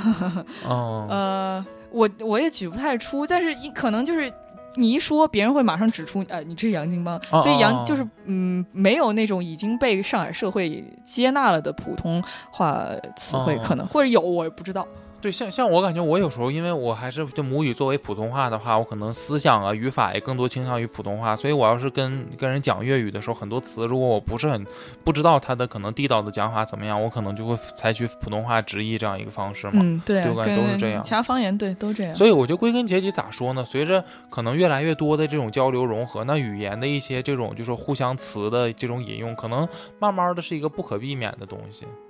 呃，包括像我感觉像日语这个东西，感觉大家说的会更多一些，说好像很多人的那个很多词就是那种片假名的外来词越来越多，日语里面。呃，哎，这我还没有了解。据我了解是这样，反正就感觉咋说呢？我觉得好像，嗯，我的要要要硬就是可能总结一下，我觉得可能就是可能这个现象它不可避免，而且好像生活里如果大家讲话是夹杂着不同语言，或者说语言之间、方言之间相互影响，感觉它也不一定是一个坏事儿，而且确确实有的时候会方便大家的交流。你要知道。新马、新加坡、马来西亚那边的人讲中文，真的是可能 普通话夹杂英文比较多，甚至会加一些什么马来语的词什么的。对，嗯我觉得，但是感觉你你现在又觉得没啥问题了？一开始你不是说极力抵制吗？我我没有极力抵制，我说我讲我讲中文的话，我会尽量少掺英文词。嗯，但你觉得其他人这样没有问题？就是这作为一个广为广为传播的语言文化，你觉得没有问题？我觉得咋说呢？我觉得这个语言的纯正性还是挺重要的，就是。嗯，我也觉得很重要。就是我感觉，要是能做到的话，就是你要知道这个东西，尤其是你的母语中文你是怎么说。然后你你我我举个例子，比如说可能留学生是留学生之间，你可能说很多东西你用英文说，或者说你中英夹杂。但如果比如说你回到国内的一些地方跟人说，或者包括在国内的工作环境下，我我不太我没有没有工作过，但是我猜啊，可能你就是很多东西你要知道他中文怎么说。嗯，是啊，就是你在当地环境，你比如说，比如说中国人之间，呃，说中文，为什么你？因为你就是可能大部分，的你的想法，你都希望自己可以用中文可以表述出来。但有些有些人事物，它一个名词，你是在比如说当地接触的，嗯然后你就会只只知道英语，这个时候你再去转换，嗯，中文叫什么呢，就很难转换啊过来。是就是就是这么简单，对是啊，包括你像我，我学化学的很多化学名词，我接触也是用英文接触。嗯然后有的时候我跟那个其他人讲化学的话，尤其跟中国人聊的话，我就会觉得要有时候要给他切换过来你。不说化学，我觉得这种专业名词还很很很好理解，但是就是现在，比如说像我是学社会科学的，嗯，跟大家说什么，比如说什么一些政治概念，什么是比如说甚至就很简单那种什么什么主义，或者什么呃一些反正就想法，或者甚至 ideology 这这种类似这种比较简单的词，大家都会，大家跟我都会用英语去说。然后我就在想，就是。嗯，可能大家在这个学术环境里接触这些词比较多，所以在在想到这些想法的时候，就会把跟他英语的这个词联系上，而不哦而少会跟中文联系上。嗯，是这样，对，嗯所以就是所以你像我刚才说的，我觉得像你像你说这个这个东西到底有没有问题？我觉得就是人们在不同的环境下交流，用这种就是越来越多的融合，我觉得没有啥问题。就可能为了也所谓所谓的为了交流方便嘛，也是。但是我觉得就是作为语言本身来讲，它就是一些游戏本身的东西，可能就是也不要流失就是了。嗯，这个这个，因为英语它这个传播，然后同化别的语言这个现象比较严重啊，最近几年呃或者说最近几十年，然后在法法语里面，这个其实也有一直有争议，就说法语有很多词，呃，可能本身是有自己的词的，然后。呃，大家可能最年轻人网上冲浪都冲英语，然后就啊是是然后后来就是把英语词，然后后面加个加个 e with an accent，就是 e 一个、哦哦一个哦哦特种形式的我 e，我然后来表达它是过去式，呃，就直接代替原来那个词。然后后面他年轻人说出来的话，现在就是一个英不英法不法，然后大家就是可能有一种那种像你说的这种语言保守派吧，嗯、就会觉得语言纯正纯正性很重要，就是嗯。对，但是可能像另像那个叫什么光谱另一边就就是怎么说发展派还是叫什么呀？就是对，可能推动派，然后就会觉得可能这个国际浪潮中英语同化别语言这个现象很严重，那那我们就有很多英语外来词，其实也没有关系。嗯，对，我觉得，就是但但是是可能说到我之前听别人聊过这个，其实说到英语本身，英语很多词像也是外来词。你比如说咖啡厅 cafe 这个词好像是法语来的嘛嗯，，对、啊，对吧？？我感觉英英语好像也好多这种，就是也有一些，嗯也英语也不是说一直在传播或者一直在呃释放，从来没有吸收啊。英语也是有时候包括你像海啸直接叫 tsunami，这直接 日语就过来了，对对啊，这种包括英语有很多很多词都是从法语偷来的，比如哇，太多了吧？啊，就可能百分之七十左右都是差不多的词，但是特别那个特别那个什么用 t i o n 或者啊 s i o n 这种、这种结尾的，基本上跟法语都是一样的，啊基本上全是一样的。比如说那个 revolution 法语咋说？revolution 就是啊对法语过来的。对，但这种词咱能考证它的源头是一它的源头估计也不是法语，也不是英语，很多其中啊，但是就是这些就是发挺像的，我觉得就只能说嗯欧洲、都差不多。欧欧洲也是欧洲很多感觉就对，毕竟他们的源头都是同一个语语言。哦，就感觉就对是就是西欧哈，西欧。哦，就感觉只是用不自己语言的不同的发音方式。嗯，对对，哦就是演化在演化。是这样，我感觉我了解的的像俄语啊，也也都一样的。啊，对啊，但俄语 revolution 叫 revolution，就是它是用呲牙结尾的哦，我知道他那个 revolution 也是。西班牙语也是一样。对，我说，比如说 information 法语咋说？哦 f o r m a t i o n 一样的，一样的，西班牙语是 information，也是一样的，啊就是，对呗。就是对，反正我感觉俄这语怎么说？information。information 对啊呲牙结尾的，是那个对，是的一样，这感觉都是差不多。嗯所以我感觉你看像，其实语言它也不是一成不变的，它也是在发展的吧。你像可能普通话有很多读音，有一个事情我一直听说，我我不知道。你比如说，比如说血液的那个血字啊，比如说。嗯它之前我不知道你们怎么学，我们学它有两个标准读音，一个叫血，嗯，一个叫血。我们就是这么学的呀。啊，但是我我这个事情我一直没有上字典上考证，据说现在可能把它标准读音就改成血了，我不知道，我不确定啊，就是血啊，啊流血的血，我不我不我我不知道，听说这肯定血无论如何肯定是错的呀。啊，咱们要么是血，要么是血。对，咱们说的，咱们当时血是那么学，但是比如说，呃，可能就是说说有一些这个普通话的字，它的发音也是可能就是随着说或者说说的直白点，有的时候叫随着说错的人越来越多，然后慢慢的错误的就变正了。嗯，然后对错误变正了，就是他们就修改了那个那个 standard，那叫什么？哦修改那个标准发音你看，呀中英夹杂了，在对对对是很多时候就是会转不过来啊是，没有办法。但是比比如呃比如说你像那个呃一开最标准的一开始的应该是叫说服吧，然后慢慢啊的，然后就说服说变成服说的越来了，越多了，对然后可能这些去把它去把那个标准发音改变的人，就会觉得这是一个呃语言发展进程，然后这个这个里程碑过了之后，现在嗯说这么说的人已经足够多了，那他就是对的。嗯。对，这个其实是一个非常推动派的嗯，作为。但是我不知道你，比如说像这种微小的变化的话，哈，它单独的一个变化其实也改变不了啥，就你就不会说，比如说改一个读音，它就说影响了这个语言文化的完整性，或者说啥，我感觉倒也不至于，对吧？嗯，是，我觉得这个发音可能就是这么演变的。但是你刚才聊的，你刚刚我不是说聊了两码事儿嘛？一个是这个发、发音，一个发音，一个对是这个词的本身，对，是就是这个内。容。对，但是我觉得内容可能，我感觉慢慢的很多融合呀，很多也它会是一个趋势吧，我感觉。但是我觉得，哎，但是内容还也不，哎，还也不完全一样哈。就是咱刚才说的，也算是一个，就是说这个有的是，比如说这个语言里它没有这个词，然后它直接引入的就是一个外来词。对，我觉得一般的进程就是引入了，比如说沙发，然后、嗯然后先反正引入了之后，先跟着别人这么叫，然后然后呃，可能在未来几百年之后会自己发发发现发明出自己的叫法，然后就是自己的语言中的叫法。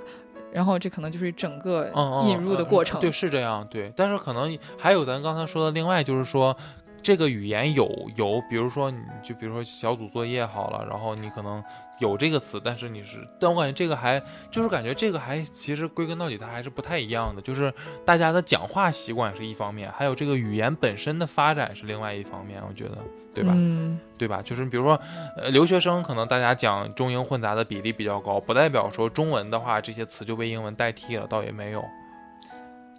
好，对呀、就对呀、啊就是大家在当地环境里，呃，聊，比如说我我在这个英语。呃不，哦我在英国这个国家，然后我跟我的朋友聊，无论这个人是不是中国人，我跟他聊今天发生了什么事儿，然后什么就是我在这个国家这个语言环境里经历的事儿，那我那我用英英语就很、就啊很就很自然啊。确实就是受环境影响嘛。对呀、对呀、对呀、嗯，是的，是这样。对嗯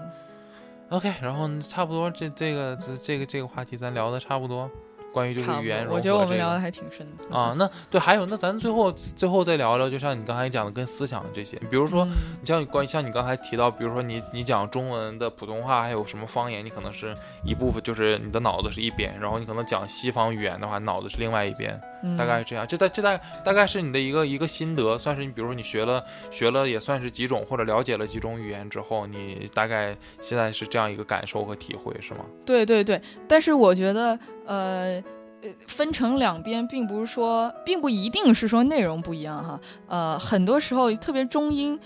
在我的两个不同的脑子里面，为啥？因为它的句式非常不一样。啊，就属于两个体系，对吧？。对，真的就是两个方言可能是中文体系，然后对啊，对啊，它的那个哦句式都是一样的，我只要就是逐字逐句的去翻译就行了。但中文和英语就不是这样翻译的。是这样，就是我觉得这个也是很大一部分原因，跟哦就是呃，你说平时的说一些内容啊什么的，或者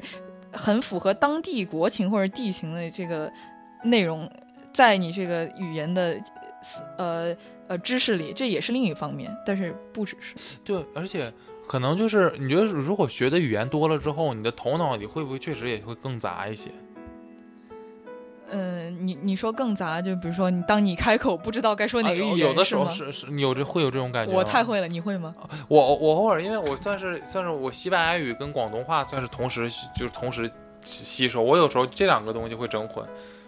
我还挺奇怪的。我以前学俄语的时候，法语还挺就是没不不太好，然后每次那个俄语老师就给我提问，然后每次下意识开口我就开始讲法语啊，对吧？是就就就我感觉确实是下意识的一个东西对，西。就是当你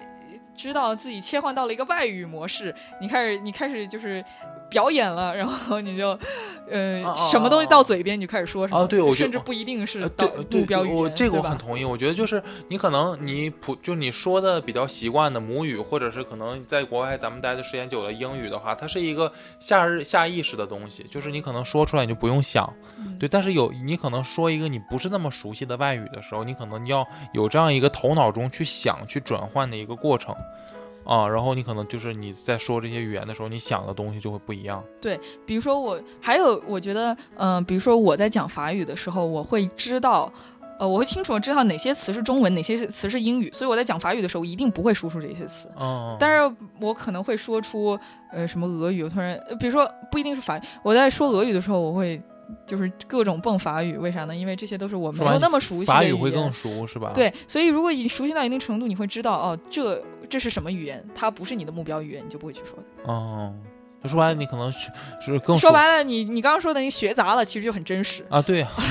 是 就是当你学到，如果都没太学好的话，那就会很容易也不知道是哪个，反正你开始说就对，或者哪怕我感觉学好了，可能有的东西它是就是你头脑中先蹦出来啥，你就会说啥嗯啊，就还是跟刚才咱说的一个意思。嗯，对呗。嗯，像你一个人，比如说你会的语言种类稍微多一点的话，啊你可能就是你的脑子里就是你的想法大概是什么样的哦，或者我感觉，或者像你像咱之前聊的，你说就是语言背后的它一些什么思维架构啊，或者说就是语言和你最后就是它的那个底层思考逻辑这方面，你要是有，你不是比较有研究吗？我也没有，我这着实算不上有什么研究。就或或者你有啥有啥？对啊，那你会不会就是你觉得呃？你一个人的时待着的时候，在你的脑子里流过的思想是不是一个混杂的？就是有几个词是中文，几个词是英语，几个词是可能是我不知道你俄语什么其他语言，就是会不会你的那个意识流里面是不是就是一个杂的语言？会吧？你就是这个意思？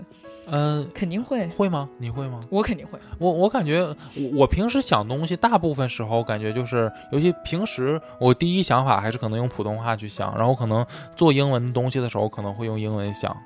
哦，那你平时在就是什么不想一个特定环境下，就是比如说你不去用英语做作业的时候，不在一个特定环境下的时候，你就平时自己待着沉思、思考人生、思考未来的时候，或者说你自己想心事的时候，或者你对自己有一些思考的时候，这个时候你的意识流里难难道不会出现很多语言吗？哎，好问题，我想一想。思哎，你如果你还没有意识到的话，那可能我你都不会意识到自己的那个意意识意识，没有说的太多意识了，意识到自己意识里有多少种语言。但是我感觉我要是自己一个人想一些东西，或者说就是刚开始，就是不管就是你先出现的念头都是应该是讲中想的是中文普通话吧？嗯，是，但是你的先出现念头，然后你会往下想，然后你就是有一个线性思考，那那那那你就开始讲一行一行，你就开始想，在这个中间你肯定会有各种语言。会吗？我在想，我感觉我可能以普通话为主吧。如果我自己一个人想的话，呃，我那我真得看我想什么。如果我想过去的话，嗯、如果想我的过去，那肯定是去就大部分中文，至少绝大部分。啊，对啊，然后特别是我小时候，呃，如果想想到我什么十年前的生活，那肯定就是大部分哦中文。然后是吧？然后就是呃，想现在，然后想想现在我就会可能一个半半，一半一半。嗯，然后想未来的话，我可能在想，哦，我想要去什么国家发展呢？就比如说，如果这种话题就会很很牵扯到各个语言社会，然后我就会有各种有各种，比如说对各人各各个呃地方的思考，然后就会用当地语言像。哦，这样，哎，挺还挺神奇。我感觉好像我还真没有太受这个影响。我感觉，我举个例子好，比如说，假如说我下一步如果去香港发展，那我去香港发展，我可能现在我我想就是我去香港怎么样？如果我现在在这样一个前提下，我可能就是脑子里想的其实都是普通话，倒也不那我觉得可能还是因为粤语和普通话是同一个那个思想体系啊。是那比如说你意思你要，比如说咱要描述在英国这几年生活，你会就是想脑脑子里夹杂英文是吗？哇，你的意思你加很多，我觉得。呃你的英文是指啥？是你比如说你想东西，你的逻辑、你的思维那个框架什么都是都有都有，还是说你会你比如说你会加一些英文的词进去？都有。比如说，我会觉得，呃，在英国的生活，首先有有我我没有哈，但是比假如我在英国生活，什么事儿给了我 PTSD，我会想哦这是给我的 PTSD。OK，我因为因为我实在不知道什么创伤后应激反应，我就不会先想到这个，是吧？然后呃。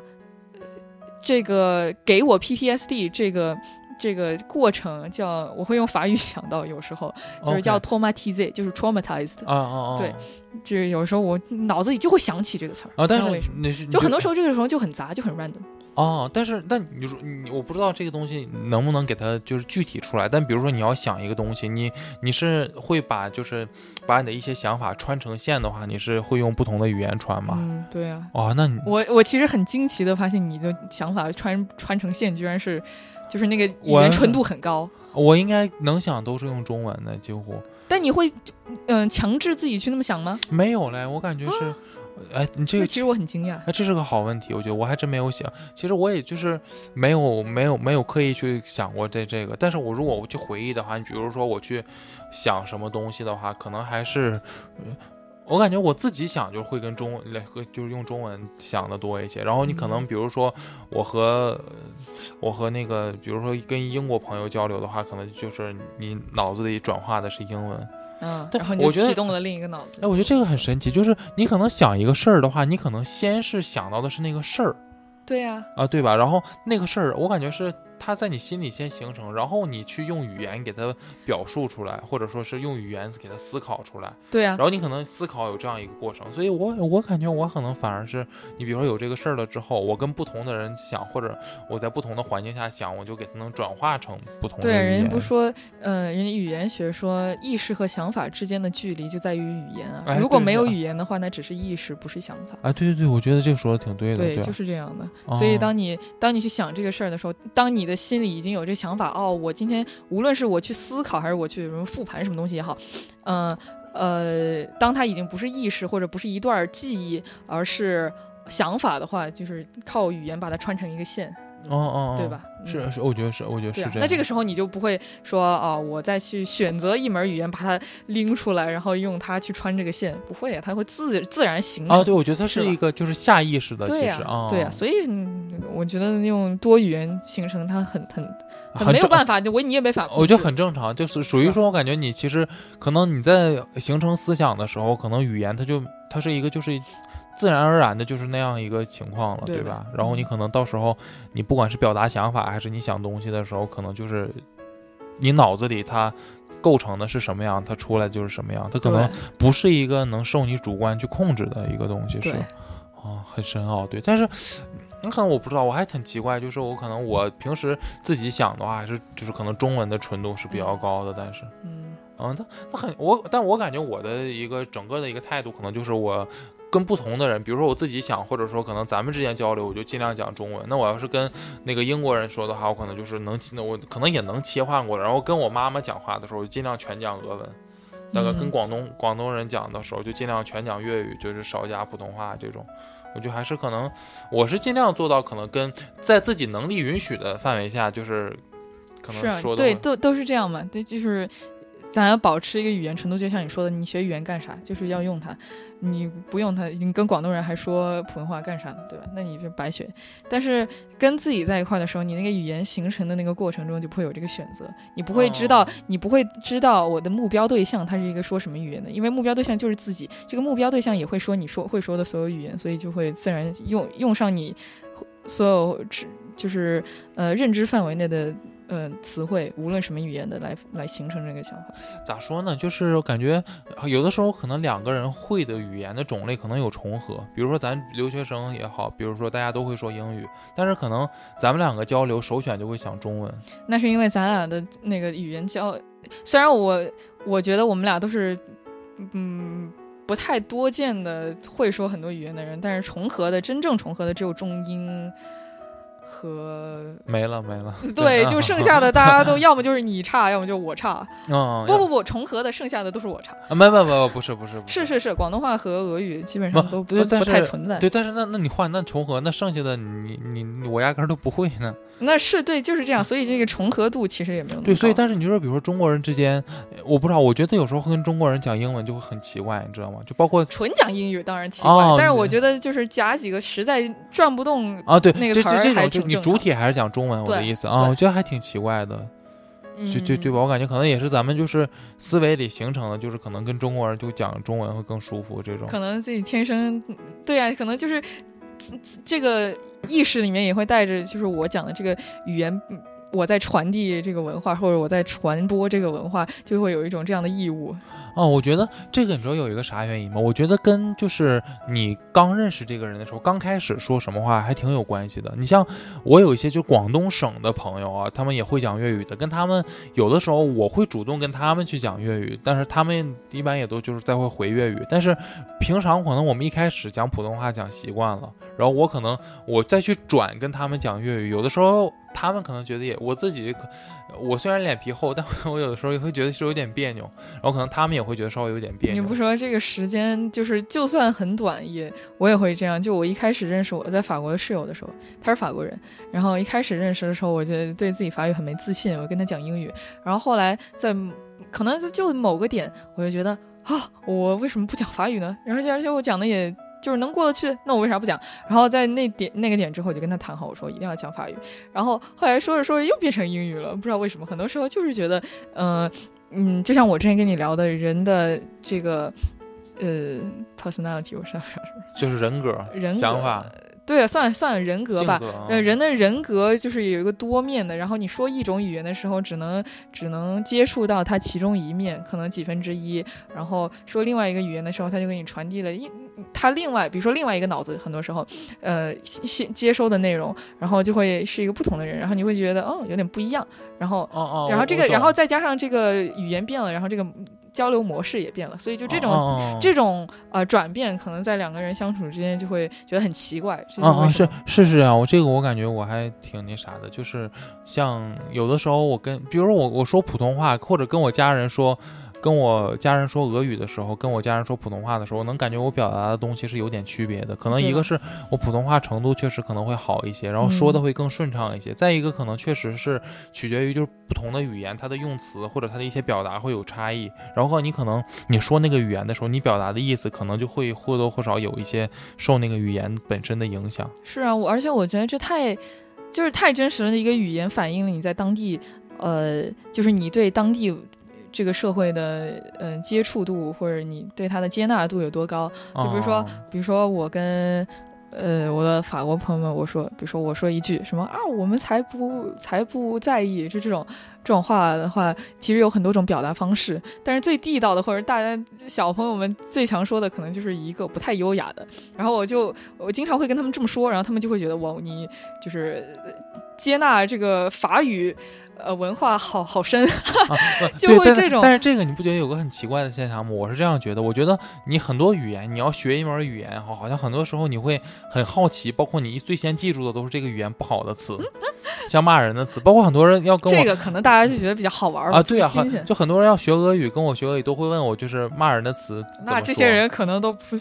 普遍普遍啊，但是无聊。很多 俄语骂人的词，在网上大家也都知道啊，我都知道。对，但是有的我也不知道，反正我我。没没，我没听我家人那么骂过，但可能有的就是骂法不一样啊。我我的意思是，我说，呃，我就是以这个法语这个举一个例子，我是觉得。你可能生活在中国，你也会，你也会说啊，我们才不在意。但是，呃，如果你没有在法国生活过，你可能法语也很好，呃，你会说出就是同样表达同样意思，但你可能不会那么说，就它很多说法不一样。其实你在说什么，传递出来的这个说法中也很也很透露你，呃，是不是在当地社会生活过。对对。所以其实说说一个语言，其实还是在传输一个就是这个语言背后的文化的。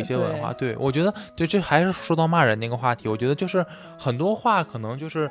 母语者更能感受到一些骂人词的分量，就你知道这个词到底是重还是不重。你可能我我我有这个，就有的时候我在家里小时候不懂事儿啊，我可能在家里会就是把一些俄语的那些骂人的词在嘴上就是喊着玩，然后我妈会很严厉的批评我。我妈就说：“你知不知道你在说什么啊？你这你这些话不能不能乱说。”对，包括就是像我我跟哥哥姐姐们有时候说话就是会说一些骂人的词，我妈也会很严厉的批评我。你说俄语？对啊，对，我觉得这这个可能就是因为我们没有在那个特别俄特别俄语母语的环境里面，我我们不知道那个词的重量。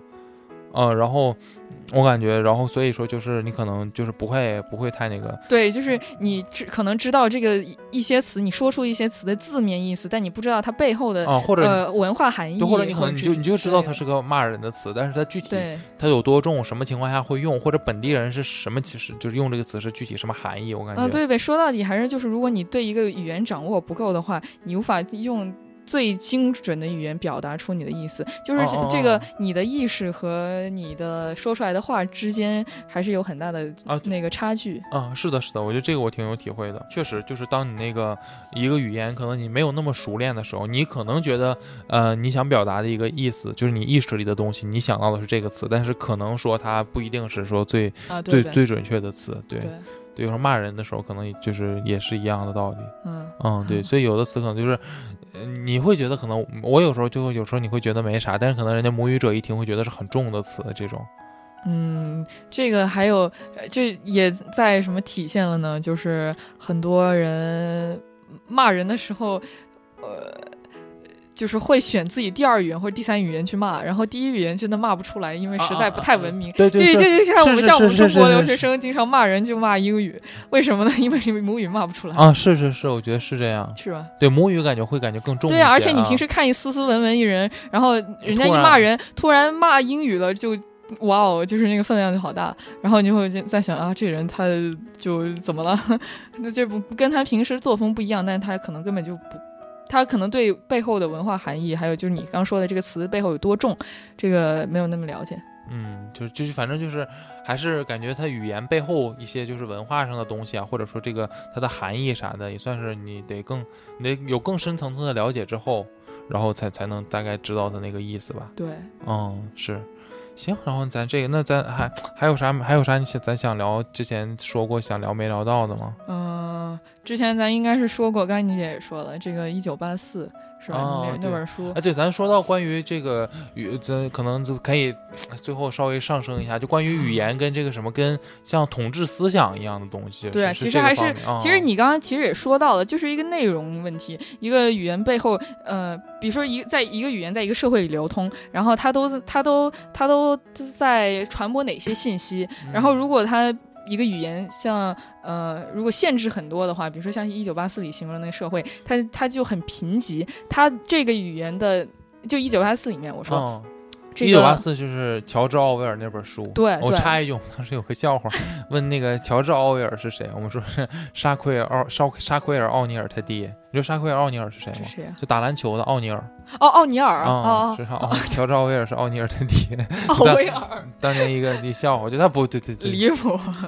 这是什么？呃，与文学界和体育界的一个对梦梦幻对联动，这啥这纯无厘头。对，你接着说。然后一九八四，这啊？对，这本书我当年刚出国留学，大概一五年的时候，我就有这本书，然后一直在我的书架上放着。一七八年来，我一直想打开读，但是一直没有打开还读过。啊，我们请请对我记读过的人讲一讲这本 书。不不，我上次应该是也跟浅聊了一下，反正这故事背景就是一个一个一个呃，在一个乌托邦世哦世界里面是一个极权主义世界，然后那个政府就是把呃这个流通的语言管得很死，然后嗯、呃，它这这个社会里流通的那个语言就是这个主语言，呃。就是这这本语言的字典其实就管得很死，然后这个语言就是一个很贫瘠的语言，不让你有的思想，它的它的那连那个对应的词它都不会给你有。哦就比如说这个这个这个政府它不让你革命，所以这个字典也就不会有革命这个词，然后就反正就是一个贫瘠。然后对啊，然后它整本书就在传递一个，它当然传递了很多思想，但咱今天要聊的就是、呃、语言这方面啊，它对语言流通没有传播到那么多信息的话，久而久之，人们思想就很麻木，很多很多时候就是呃。你甚至不会想到，哦，这还有这个可能吗？因为你你的语言里面根本就不存在这个，就被这个其实就相当于思想会被语言限制，是吧？对啊，或者说你可能有那个想法，但是由于语言的限制，你表达不出来。对啊，甚至嗯我是呃，呃我觉得他并不是，当然他肯定也是在讽刺一个呃一个所谓的极权主义乌托邦是多么可可可可怕。但是还有就是，其实也应用于现实社会。就是现实社会，即使我们活在一个没有这些语言限制的，即使我们活在一个语言其实很丰富的社会里，如果你平时不读书，你的那个认知就很浅。如果你一共，比如说汉字有多少多少汉字，但是人们就是不太识字的人认识多少三千或者更少，那那你的这个认知其实就就也也也低了很多。然后你你的。可想到的这些想法就也少了很多，就是这样。如果你不去就是积极的呃，可能认识更多、更多、更多表达的话，呃，这其实就像是你的字典里没有这个词一样啊。是，就就是对我觉得他还也讽刺了这一点。很多时候不是说哦政府给你控制了咋咋咋，而是啊你你如果呃每天就活在以自己已经呃学过的字典里的话，不去在你自己的字典里。添上新的词的话，就其实就是越活越限制，就是被限制。对，就是这样。这跟文字狱是一个概念吗？呃，其实我不知道文字狱是啥意思，我听说过，但是我不知道。文字狱这，我感觉是近些年我听到一个文字狱，就感觉意思是就有一些词不让说啊，或或者说就是限制上。我感觉它其实这个属于一个更更根本上的一个东西吧，可能就是嗯，是啊，我觉得不让说给你限制一个语言，然后把这个词从语言里给你抹去了，对吧？然后嗯。大家不都说这个，不都说这个行为就是一九八四里讽刺的这个吗？哦，嗯，是是是是是这样。对，其实你说，你说，嗯，怎么思想统治吧？其实就很简单，就我刚刚说的那些，我觉得就是对思想统治，通过这个方法还是很就是很有效的。但是并不是说，我觉得这并不是说是一个就是沉浸的状态，我觉得是一个流动的状态，因为其实。呃，你你想一下，语言的诞生之前呢，大家其实还是有这些思想的，然后它慢慢变成了语言，对不对？所以我觉得这个在这个流动的状态中，你就算在控制，然后这些思想慢慢总有人会想到，然后再把它变成语言，然后就是我觉得这是一个来来去来回的状态。然后只不过就感觉可能呃有了更多要描述要表达的东西，然后语言在慢慢的丰富，是吧？是啊，对。然后最终达到就是交流的这样一个目的。是，嗯。所以我我其实一直觉得就是文学家。呃，如果文学家是抱着这样的一个心态和目的去去看待文学的话，就是想着文字如何更精简，然后它如何传递一些新的东西或者怎么样的话，嗯，我觉得就可能达到了，就是更更加近了一步吧，就是对于文字的力量和文字的作用。啊，对我感觉这就是可能有的时候通过文学作品，它有就是语言的力量呗，就是对，嗯，挺好，我们这个上升的高度还挺挺高的啊。对，确实，我感觉说是归根归根到底，感觉就是如果就总结一下，正好我感觉最后这个也符合，就是咱们今天聊的跟语言有关的，一个是它就是它起交流这个作用，嗯，呃，一个可能就是指它更深层、更更深层次的，就是要表达思想啊，或者说慢慢的形成一种文化呀，就是或者说这种底蕴啊这种东西，它可能就是就会会会有会有它就是很独特的这个作用。对你，我我刚刚应该还跟你浅聊了一下，就是这个时间性。我我刚刚不是跟你聊这个线性思维，什么就是你的意识流就变成用语言串成一条线这个事儿吗？然后呃，不是跟你提提的那个小说嘛？啊，就你一生的故事，对，你一生的故事，他就说这个外星人怎么着怎么着，但是这个外星人呢，其实就不是用，就是他的跟他的外星人跟人体跟人体长得也很不像，所以他的那个发音规则和和方式跟这个人的什么什么什么五官啊，还有什么什么肺啊，这种什么连接方法就完全也不一样的，所以呃。呃，就是可能他们的那个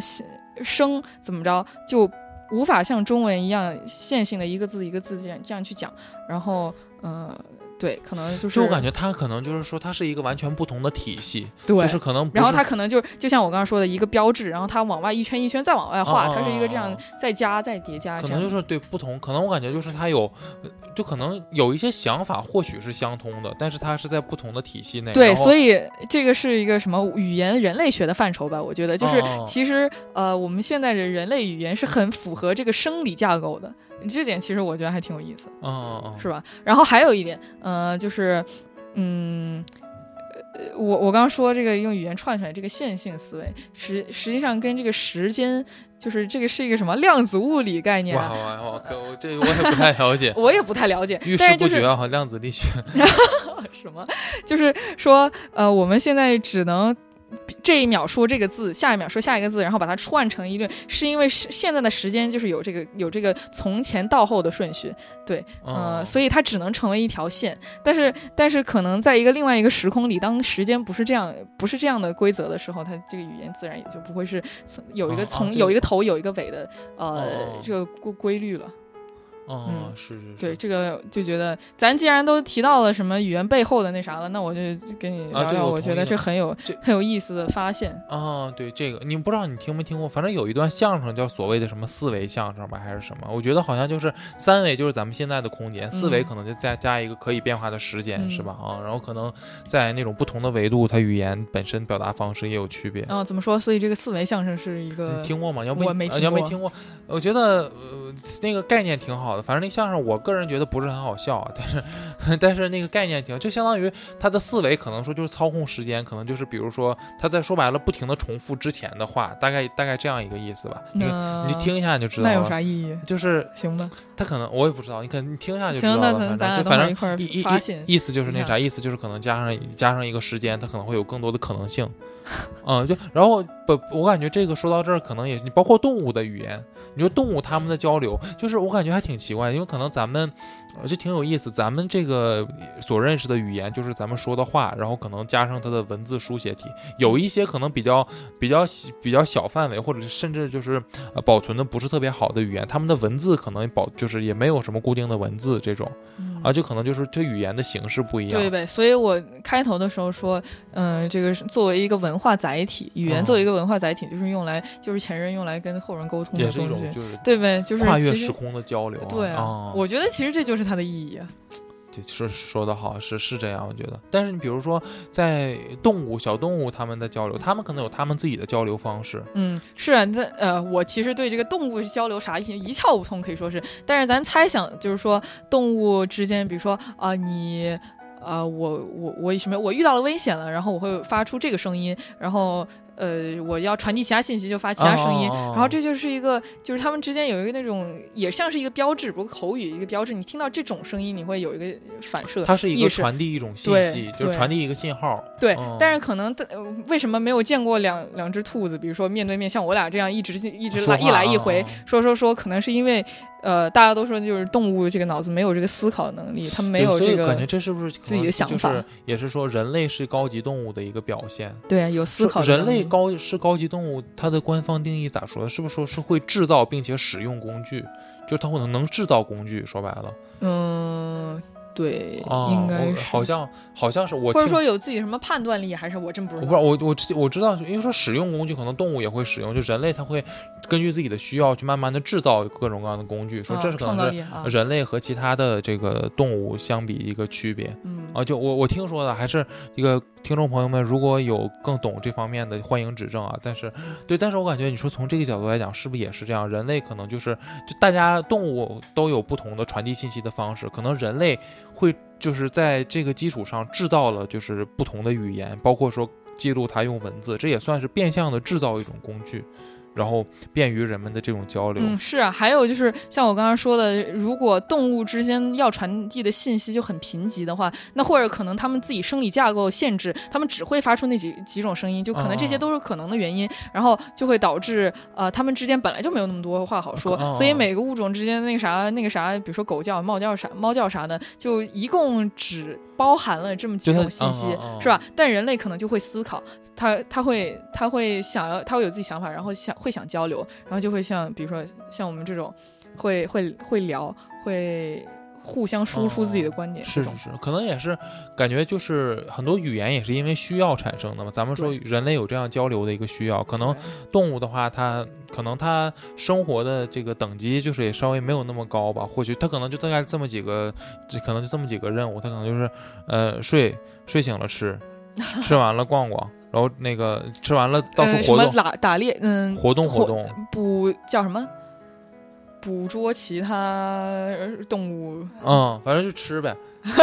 对，就就反正大概没有，但是也还有跟其他动物打架，然后让别人不不能侵占自己的领地，也是为了争夺争夺那啥，争夺他们要么就争夺配偶，要么是争夺就是地盘儿，要么就争夺食物，就可能是所谓说咱们说原始的这些东西。对，嗯，我觉得是这样，就可能也是可能像说人类跟其他动物比的思想层次可能会更高一个等级，所以咱们会有语言，然后会用它去来表达更多的东西，然后来满足咱们日常交流这样一个需要。嗯，啊。对，也有可能，但是我真不知道动物之间有没有交流其他的，这我知识空白区。哦，这我也不太了解，但但我觉得肯定人类的这种语言或许它会比比动物的那个更丰富，可能对，或许吧。像咱刚才说的，动物它可能是靠一些就发出一些他们自然的这种声音，对。但是人人咱们人类现在可能所理解的语言，它更多的是一个交流体系。嗯，就是它这它是这样一个成体系的一个表达方式。对，然后一个比如说一个人，他会